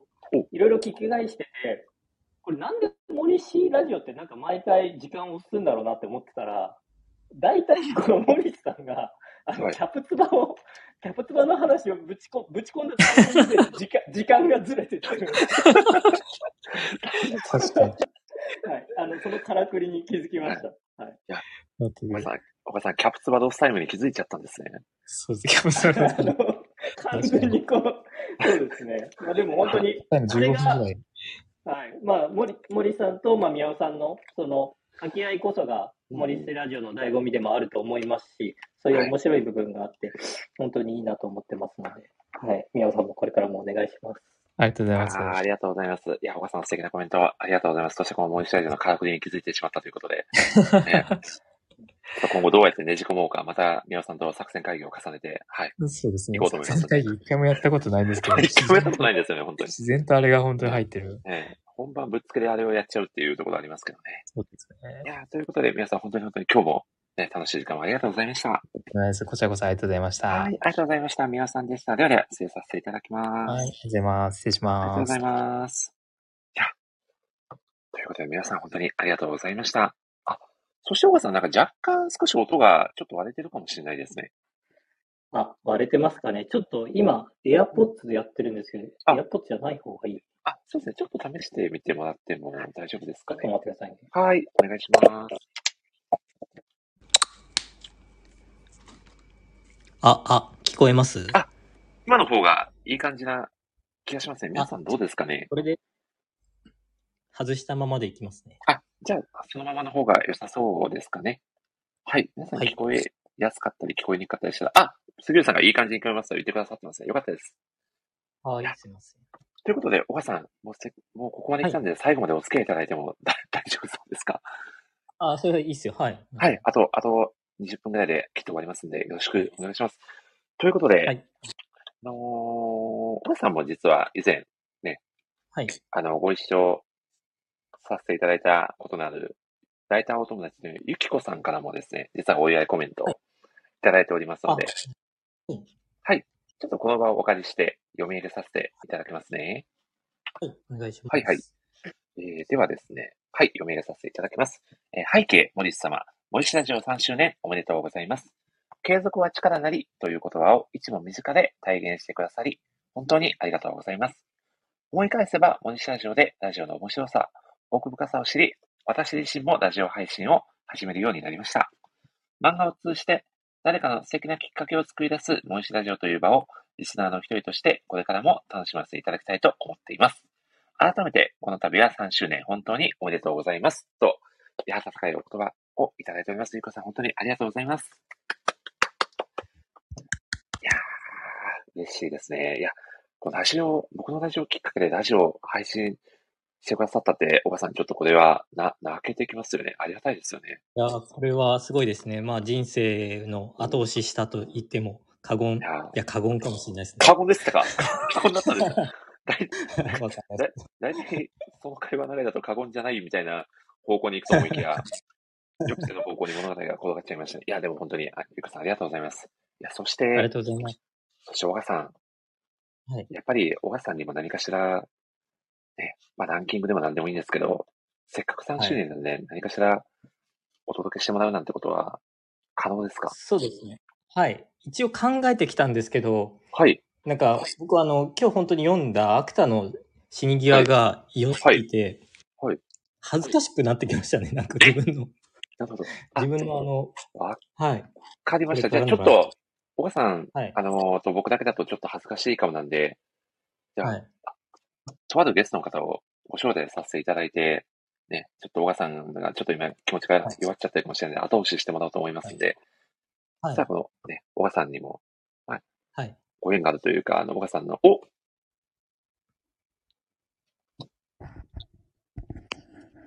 中谷エイトさんですか？と、親しい聞こえます？素晴らしい。かなりローテンションなどしたしありがとうございます。か細いどしかし。か細かったですね。気に入りそうなどしたし。いや、ということで、今日もお久しぶりのご登場ですから、中谷エイトさんです。よろしくお願いいたします。お願いしますい。やー、中谷さん。といえば、やはり僕の中では、あの、ね、プレゼンイベント会の景品ショートショートで、ね、小川さんにも、ね、お、あ、声聞こえてますね。大丈夫そうです。お突然聞こえなくなった。あ、本当ですか？今、今聞こえますかね？あ、聞こえます、聞こえます。はい。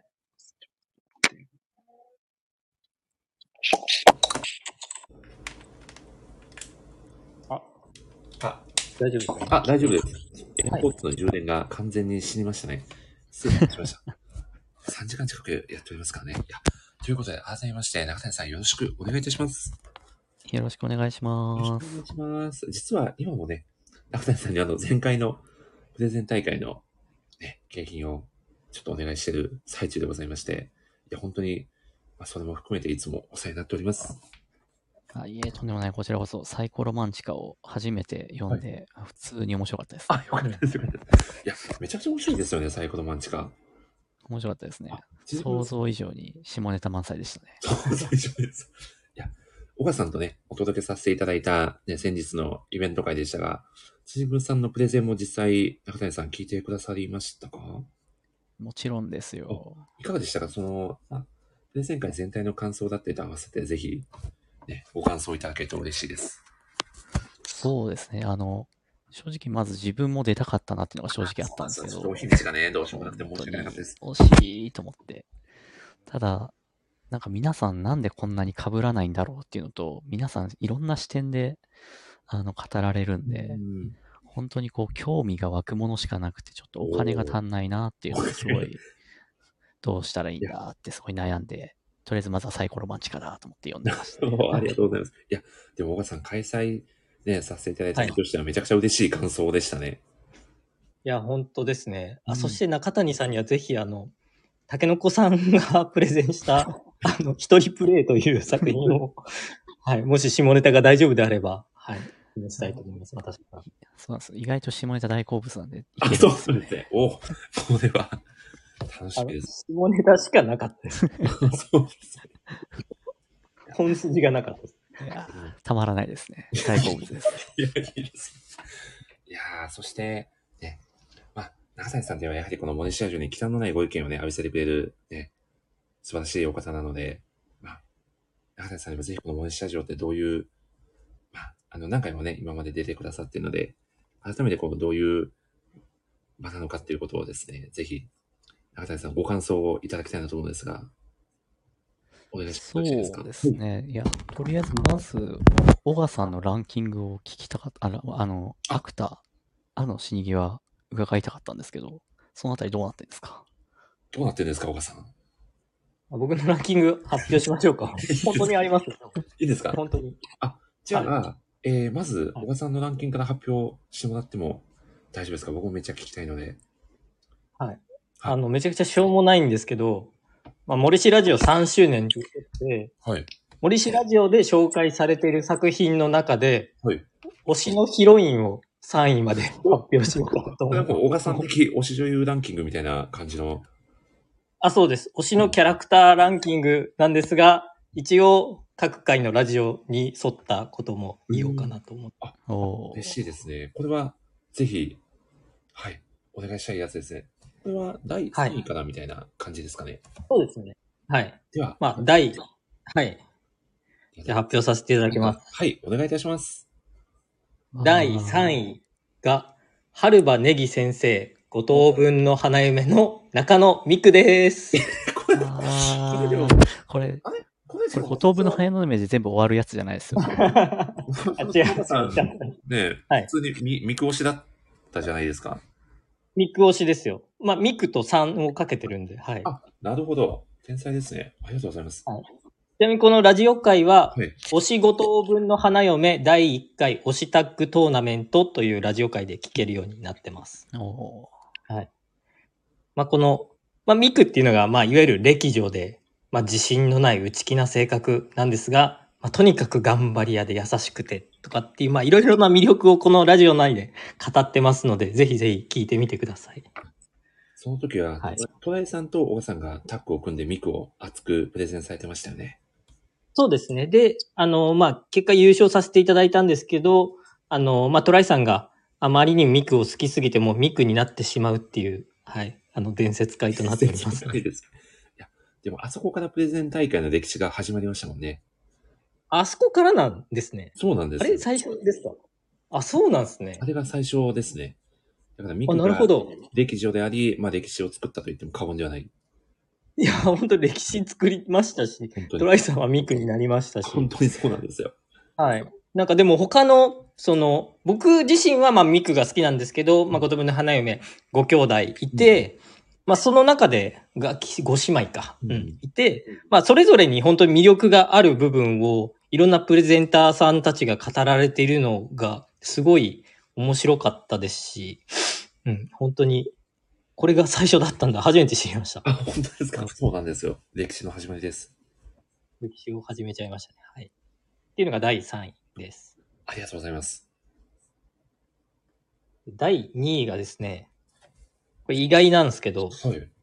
お、阿賀沢紅茶先生のお正反対な君と僕に出てくるお西さんですね。西さんどれだ？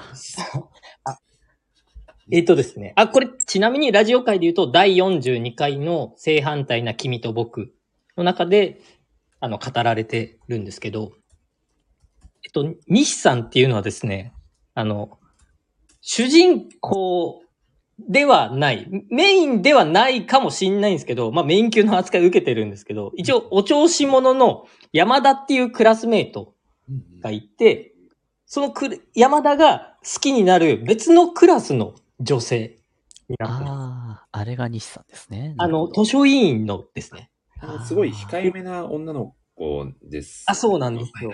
あの、もうツボが浅くて、なんか人見知りでめちゃくちゃ控えめな性格なんですけど、まあこの一緒に勉強したりとか、まあ高校生ならではのなんか恋愛シーンみたいなのがすごく可愛らしくて、めちゃくちゃ好きなんですけど、これ、これなんで僕この西さんが好きかっていうと、この山田っていうキャラクターがですね、これ、山田っていうキャラクターと僕が、これエヴァで言うと、これシンクロ率、これ99.99%ぐらいシンクロしてまして、もう、ほぼ、ほぼ僕なんですよ、このキャラ。めっちゃ陽キャじゃないですか。はい、もう、完全に、なんか途中で、あの、山田が、なんでその西さんが気になるのかっていう、なんかメカニズムが公開されるシーンがあるんですよ。それが、なんかあの、途中で意外な人の笑顔にものすごく惹かれてしまうみたいなのが、あの、あるんですけど、その説明が。まあ、山田自身はまだ気づいてないんですけど、それ俺も、あ、そう、俺もそうなんだって、お同じぐらい衝撃受けてたんですよね。似てるから。あ、なるほどねっていう。で、そっからちょっと山田の声を、よま山田の恋を応援するようになったっていう。はい。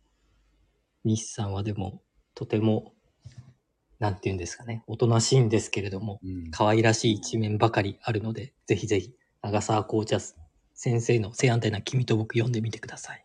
これ実際、岡さんあの、正反対な君と僕を手に取るきっかけってこのラジオきっかけだったんじゃなかったでしたっけ？いや、ラジオきっかけかもしんないっすね。本当に。もしかしたら。僕の記憶は確かな、岡さんにこの作品めっちゃおすすめですってお伝えした記憶が、た、確かあります。多分その時まであじゃあ覚えてなかった記憶ありますね。あ、じゃあ、本当にそうかもしれないですね。あの、購入、はい、購入に加えてもらえれば。あ、ありがとうございます。買ってもらえればごめんなさい。いただきます。いや、まあ確か岡さん、ギャル好きだろうなっていうのがあったんですけど、西さんに俺、ギャルと今、ギャルと今、正反対のこと言ってるじゃないですか。あ正反対のこと言ってましたね、確かに。わかります。正反対のはい、正反対なんですよ。あなるほど。はい。いやーちなみに、中谷さんはどうですか？その、おとなしめの子だと、ことを、ちょっと、あの、まあ、なんていうんですかね、こう、賑やかしい、まあ、ギャル風の子だと、ど、どちらがタイプですか？二、二択？二二択？択ちょっと厳しいですね二択だったら、はい。難しいです。は、その二通りしかね。なるほど。二択、二択ですね。ル以外かみたいなところありますもんね、山さんざすげえざわざわしちゃった、今、これが。二択だったらギャルかもしれないですね。意外すぎる。に二択でないとしたら、ど、ど、どうですか？二択じゃないとしたら僕体育会系好きですね。ああ、なるほど。え、じゃあ四つ葉ですかね？五等分の花嫁でいくと。あー、あー、納得できますね。おお、これは共感のマックスですね。え、体育会系がお好きっていうのはどどういうところが理由として挙げられるんですかね？なんなんですかね？なんかうん、きち、きちっとしてるじゃないですか？ちゃんと、なんか、あそういうこ礼儀正しいみたいな。う、そう、義理人情を重んじそうな感じがたまらないですね。ていうか、あの、大体こう、体育会系の、あの、漫画に出てくるヒロインってあんまり報われないじゃないですか。うん。それで、それでいてめちゃくちゃいい人だったりするんで、報われてほしいなという気持ちがすごい強いです。小川さんどうですか？いや、なんか、体育会系って確かに報われないなってめちゃくちゃ納得しちゃいました、今。なさそうだなとか漫画読んでても思っちゃいますよね。こういうキャラクターうんうんうんが残って。うん。ああ、でも確かにそれはあるかもしれない。ありがとうございます。これ、第2位でしたかね、小川さん。あ第2位ですね、はい。1位も、これは気になりますね。第1位がですね、はい。さなえちゃんですかね。え？えキャプツバのさなえちゃん？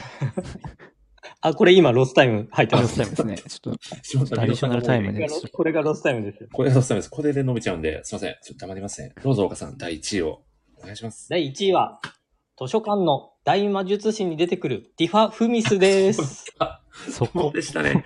そうだ、岡さんのヒワフミス推しなんですよ。もう一貫しますよねこれはです。ねはい、これもずっと一貫していってまして、これラジオで言うと、もう図書館の大魔術師南南館観光記念座談会っていっぱいあるので、もうそのどれ聞いてもいただいても大丈夫かなと。はい。あの、か、館によっては全く出てない館もありましたよね。そうですよ。館によっては、いや、今までで言うと一番出てないと思います、キャラクターとしては。ですよね。ですけれども、はい。思いは一番強いですね。ああ、すごい一途なお話でしたね。ど、どこがそんなに刺さったんですか？その、お姉ちゃんの。これ、これ、はい。このティファ・フミスっていうキャラクターを説明すると、この主人公の、まあ、シオ・フミスっていうのがいるんですけど、シオ・フミスの姉に当たるんですけど、姉に当たるんですけど、血のつながりはないんですよ。でも、血のつながりはないけれども、一緒に生活して、なんなら、料理であったりとか、そのお金の部分であったりとかを、まあ、工面している、まあ、シオの世話をする母のような存在なんですけど、僕めちゃくちゃ、あの、まあ、好きなシーンがあって、はい。あの、シオがそのカフナっていう図書館の師匠を目指す時に、あの、働いた方がいいかなってお姉ちゃんに、まあ、相談するシーンがあるんですよ。でその時に、ティファが言った言葉が、シオは自分の行きたい道に行けばいいの。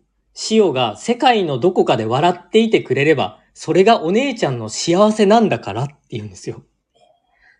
これ、母じゃないですよ。だって、姉ですよ。血の繋がってない姉が、世界のどこかで、その笑ってさえくれればいいって、それを自分の幸せをするってもう、これ本当に、なんて言うんでしょうね。家族を超えたもう、あ、愛だと思っていて、まあ、その愛情の深さが、まあ、とても、あの、魅力的な女性だなと、はい、思っております。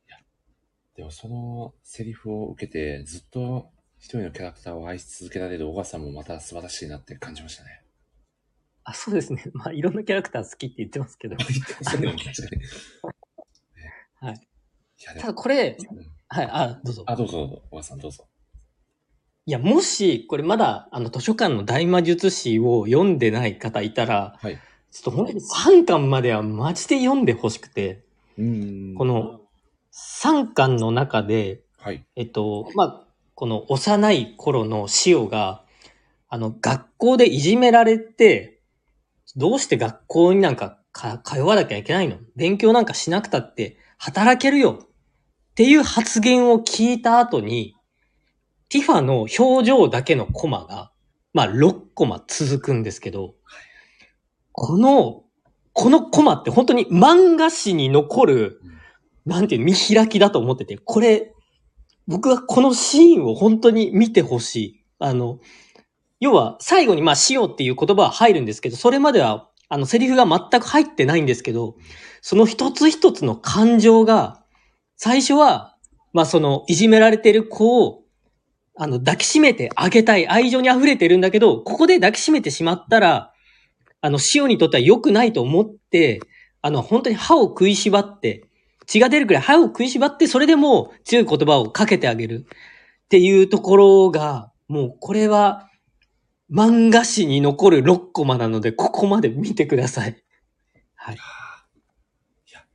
あのコマの記憶は鮮明に覚えてますよ、小川さん。はい。あの唇からね、河内を。そうなんですよね。流しながらも。そうなんもうだから、はい。これがもう圧倒的1位ですね。圧倒的だったんですね。圧倒的に、はい。1位です。中谷さん、いかがでしたか？小川さんのランキング発表。いやー、納得ですね。いや、確かにあのコマはすごかったなっていうのを今、鮮明に思い出しました。セリフのないコマの連続ですもんね、小川さん。いや、そうなんですよ。なのに、あれで、なんかそこまで、なんていうんですか、ストーリーをあのコマだけで見せるっていう、もう、素晴らしいですよね。あれ、あのコマだけでその感情の機微が読者に伝わってきますもんね。そう。多分、あの、想像力を働かせてとかじゃなくて、なんか、その画力で、なんて言うんですよね、有無を言わさず伝えてくるっていう感じがあって、もうその素晴らしさですね。でも本当に、ね、推しのヒロインを語ると言いつつ、まあ、もう作品自体の魅力も合わせて語られてる小川さん、さすがだなと感じましたね。はい、僕もさすがだなと思いました。あ、自画自賛ですね。すごいです。素晴らしいですね。そして、ね、中谷さんにもぜひいろいろとお話を伺っていきたいんですが、まずは、その、ね、小川さんへの、まあ、推しの景品、ショートショートですよね。これが、あの、おそらく初めて中谷さんに依頼させていただいた景品ショートショートだったと記憶してるんですけど、結構創ああ、そうですね。まあ、ちょっと創作秘話じゃないですけど、せっかく小川さんもいてくださってるんで、かなり、お題としては難しかったんじゃないかなと感じてるんですけど、実際いかがでしたか？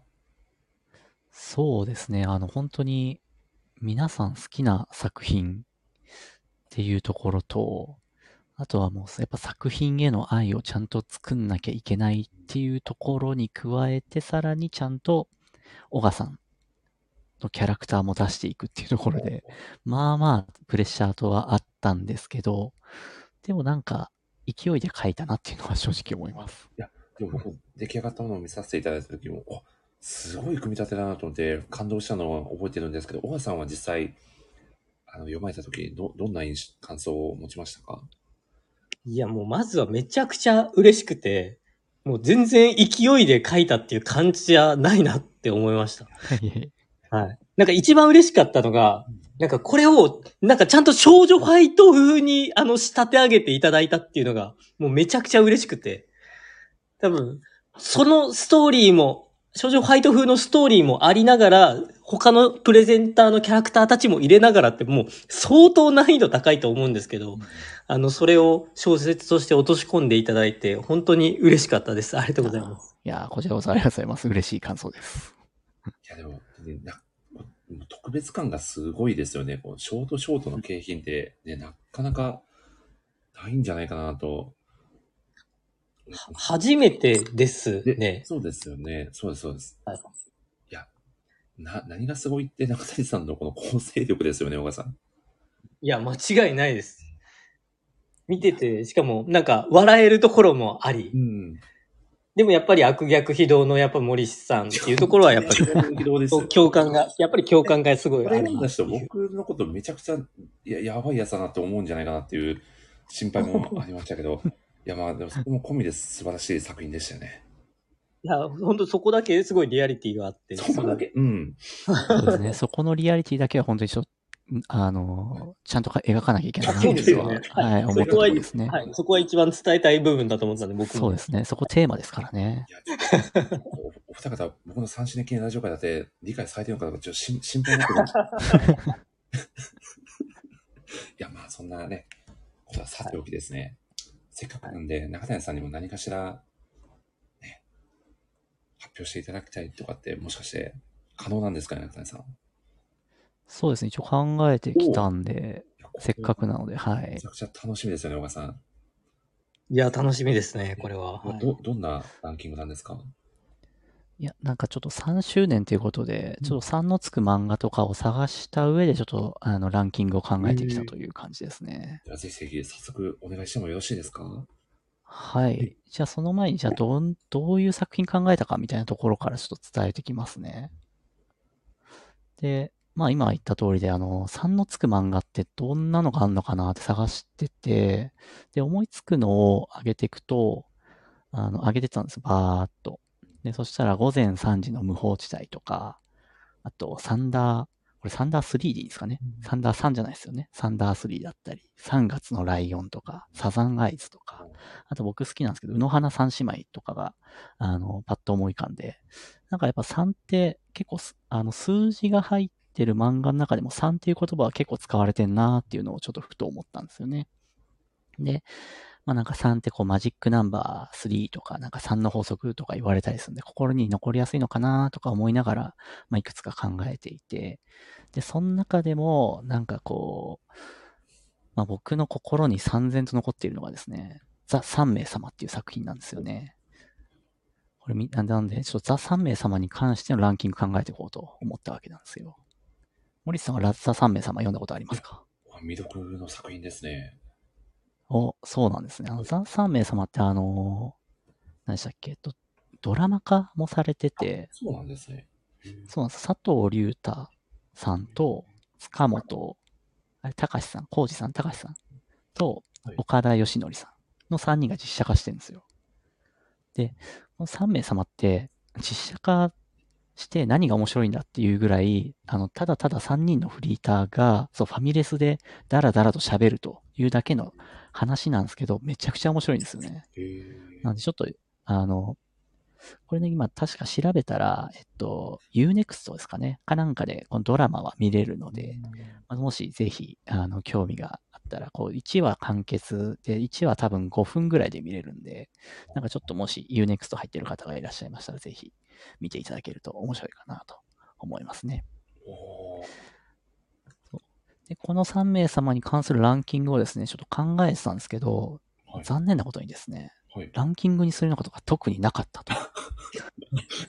あれ、これ本当にくだらない話すぎて、なんかおどのエピソードが面白いですとか言っても、いやなんか全部面白いし、かといって別に全部だ喋ってるだけなんで、そんなに面白くもないかもしれないしっていうところで、これランキングないなというところで、まあ3名様のさて話はちょっと置いとこうというところだったんで、なんか別のランキング考えたんで、そっちの話でいいですかね。ぜひぜひ、壮大な前振りでしたね。ありがとうございます。はい、ありがとうございます。ちょっとこの、この話だけしたかったっていうところがあったんですけど、じゃあちょっと僕のランキングですね。あの、これ本当個人のランキングなんですけど、森氏ラジオを聞いて個人的に買っちゃった漫画ランキング、購入関数順っていうのをちょっと発表していきたいなと思っております。というわけで、第3位からですかね。お願いいたしますこれあの、やっぱ、あ、大丈夫ですか？うんうん。あ、大丈夫ですよ。ぜひ、お願いします。あありがとうございます。そう、やっぱ森氏ラジオ聞いてると、やっぱ漫画欲しくなるじゃないですか。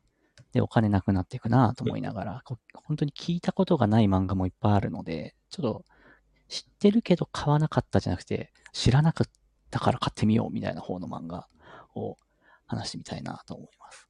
あ、レフトスパフ、僕も、あれ、これ見に行きましたね。そうなんですね。僕も見に行ったんですよ、実は。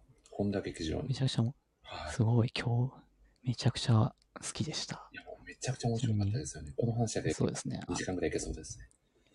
確かに。ちょっともうちょっと押しときますか。また別の回でじゃあ、じゃあ別の回で。はい、お願いします。じゃあというわけで、森氏ラジオを聞いて買ったランキング第3位ですが、これタコさんが発表されてたやつだと思うんですけど、悪役令嬢の中の人。おー3冊ですね。3冊分買わせていただきまして。ありがとうございます。僕あの、異世界転生系全く正直興味なかったんですけど、タコさんが言うからには読むしかないなと思って読んだら、あ、買ったら、普通に面白かったというところで、ちょっとタコさんのせいで異世界が好きになってきたので、ちょっとタコさんに責任取ってもらいたいなと。タコさん。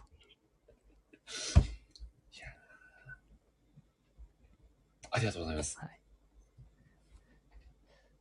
こんな感じで進めていきますが、じゃあ第2位ですあね。はい、お願いいたします。第2位は、これ多分最近の回ですかね。アルチさんが発表されていた、ここ、タイトルの切れ目が僕わかんないんですけど、塩が舞、小が舞でいいんですかね。あ、塩が舞、小が舞で、はい。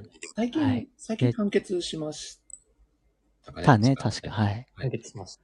そう、のが10冊で、これと今まだ読んでる最中なんですけど、普通に面白いなと思って、はい。なんか、最初1巻だけ買って、一気に9巻全部買いましたね。おーいや、もう1話目からかなりぶっ飛んでますよね。いや、面白かったですね。で、第1位がですね、はい。ザワさんのですね、これ、寿エンパイアでいいんですか？寿エンパイアなんですね。おお。はい。で、13巻買いましたが、ただですね、まあ、あの、これ入れると、まあ、ちょっと一つだけもう、突拍子もなく関数が多いのが出てくるんですけど、ただ一番買ったのはやっぱブリーチだなと思ってます。僕ブリーチ多分、でブリーチ正直そうなんですよ。ブリーチ多分へー10巻ぐらいしか多分、あの、読んだことなくて実際。であんだけ押してるから読まなきゃいけないなと思って本当に読んで、普通に面白かったです。おお。すごい。全74巻行かれたんですね。行きましたね。あれはもうちょっと散財しすぎましたね。それは第15回のブリーチラジオ会がきっかけだったんですかね。いや、正直あの、ちょっとずつ洗脳されていった感じだと思います。確かに確かに。だ、大体何かしらでブリーチ、ね、挟まれてますもんね、澤さん。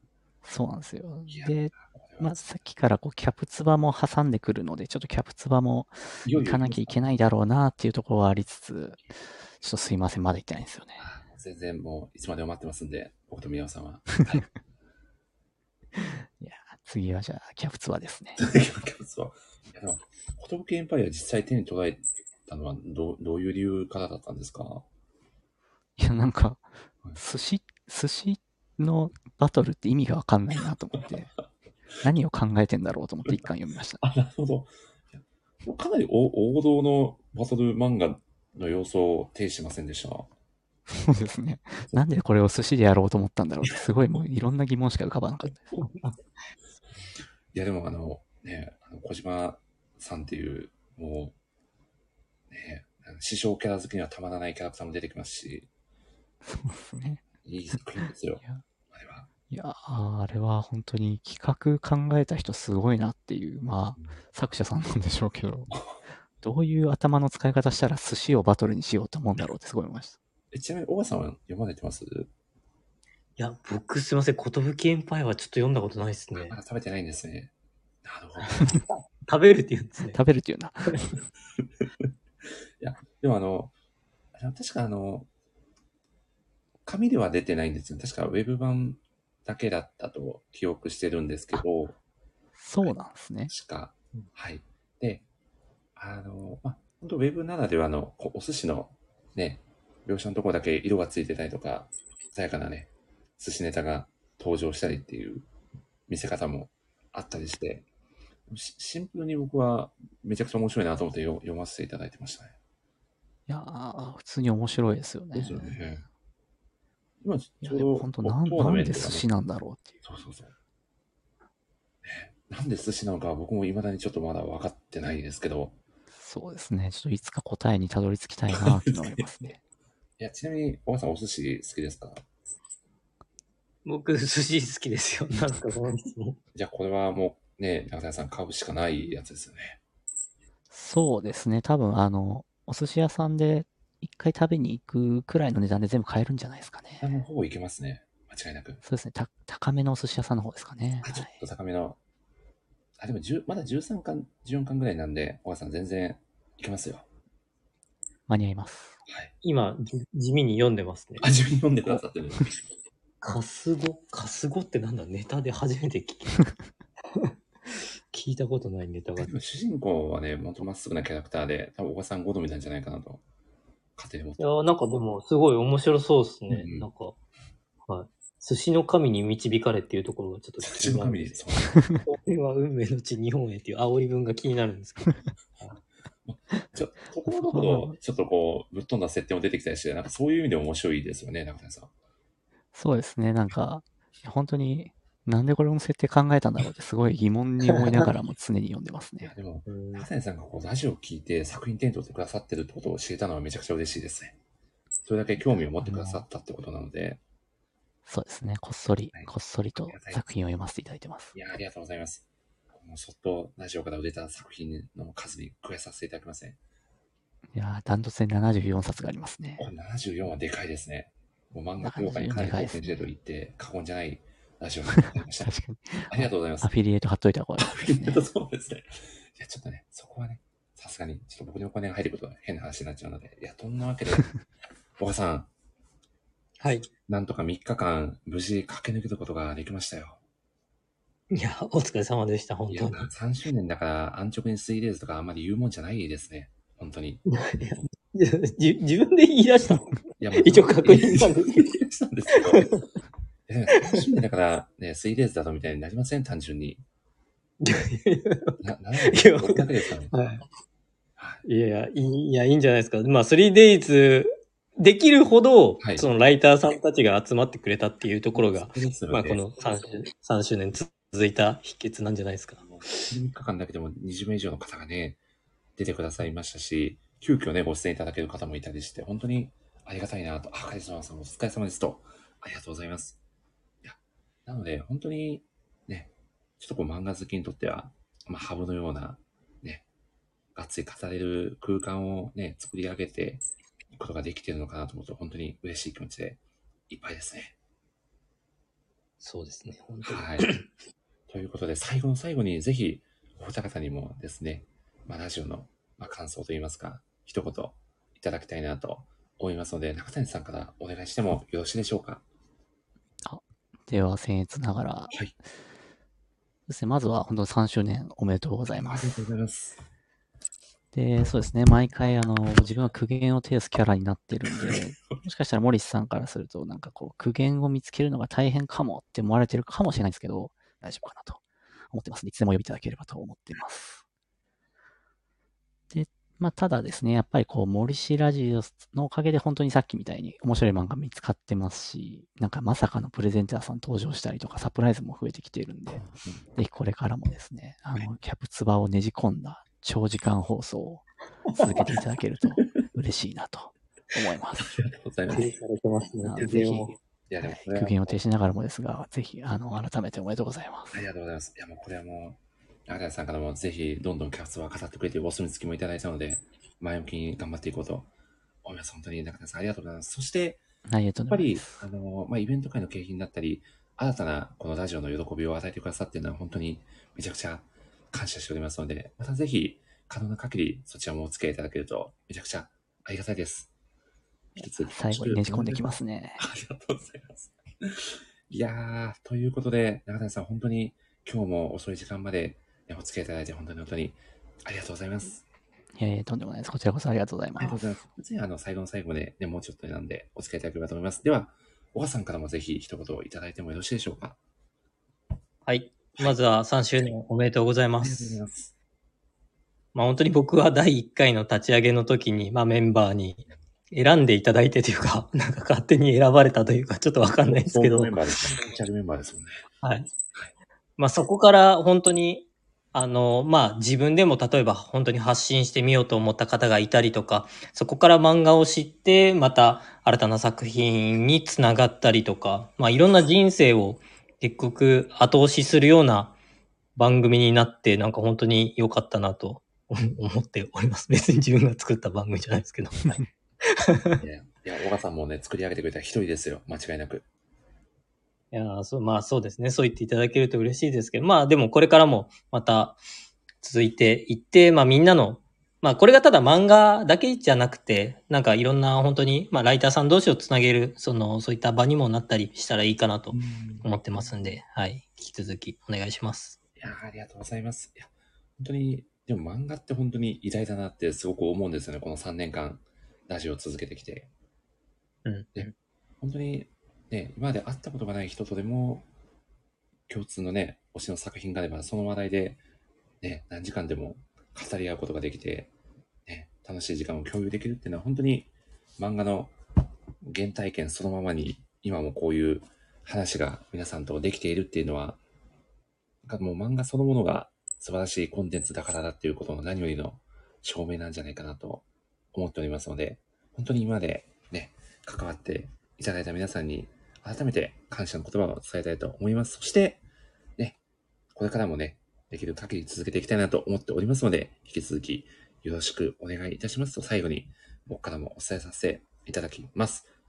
ということで、本当にね、3日間、合計9時間以上ですかね、続けてまいりましたが、いよいよ、はい、ね、そっと終わっていこうと思います。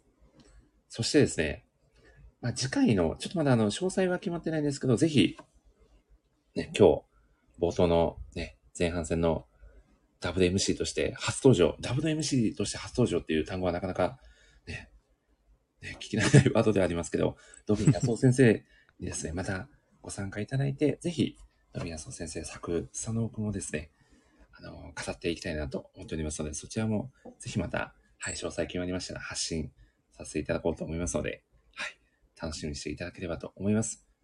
あ、森さん、森さん。はいはい、なんでしょうごめんなさい、あの、うんなんか、三つ目のプレゼント企画キーワード発表っていうのあやってないかもしれない。忘れてましたね。皆さんがコメント欄でめちゃくちゃ言われてたんで全然気づいてなかったですね。そうだそうだ。さすがですね、小川さん。はいありがとうございます。じゃあ、もう小川さん、もう発表してください、三つ目。お願いします。ちょっと俺三つ目知らねえんだあ、けど。あの、多分合ってると思う大丈夫です。はい。はい。何です。何何？ってるじゃないですか。何？ってみんな書いておください。三つ目どころか三つ目っていうかもう、全部言うんだよ。正解ですね。そうですね。何が、はい、プレゼント、ね、応募のキーワードでございましたので、皆さん、ふるってね、ツイートしていただけると、はい。杉浦さんも何と驚いてくださってますね。カチスマさん正解と。いや、岡さんよ、よく気づきましたね。まだ言ってなかったのに。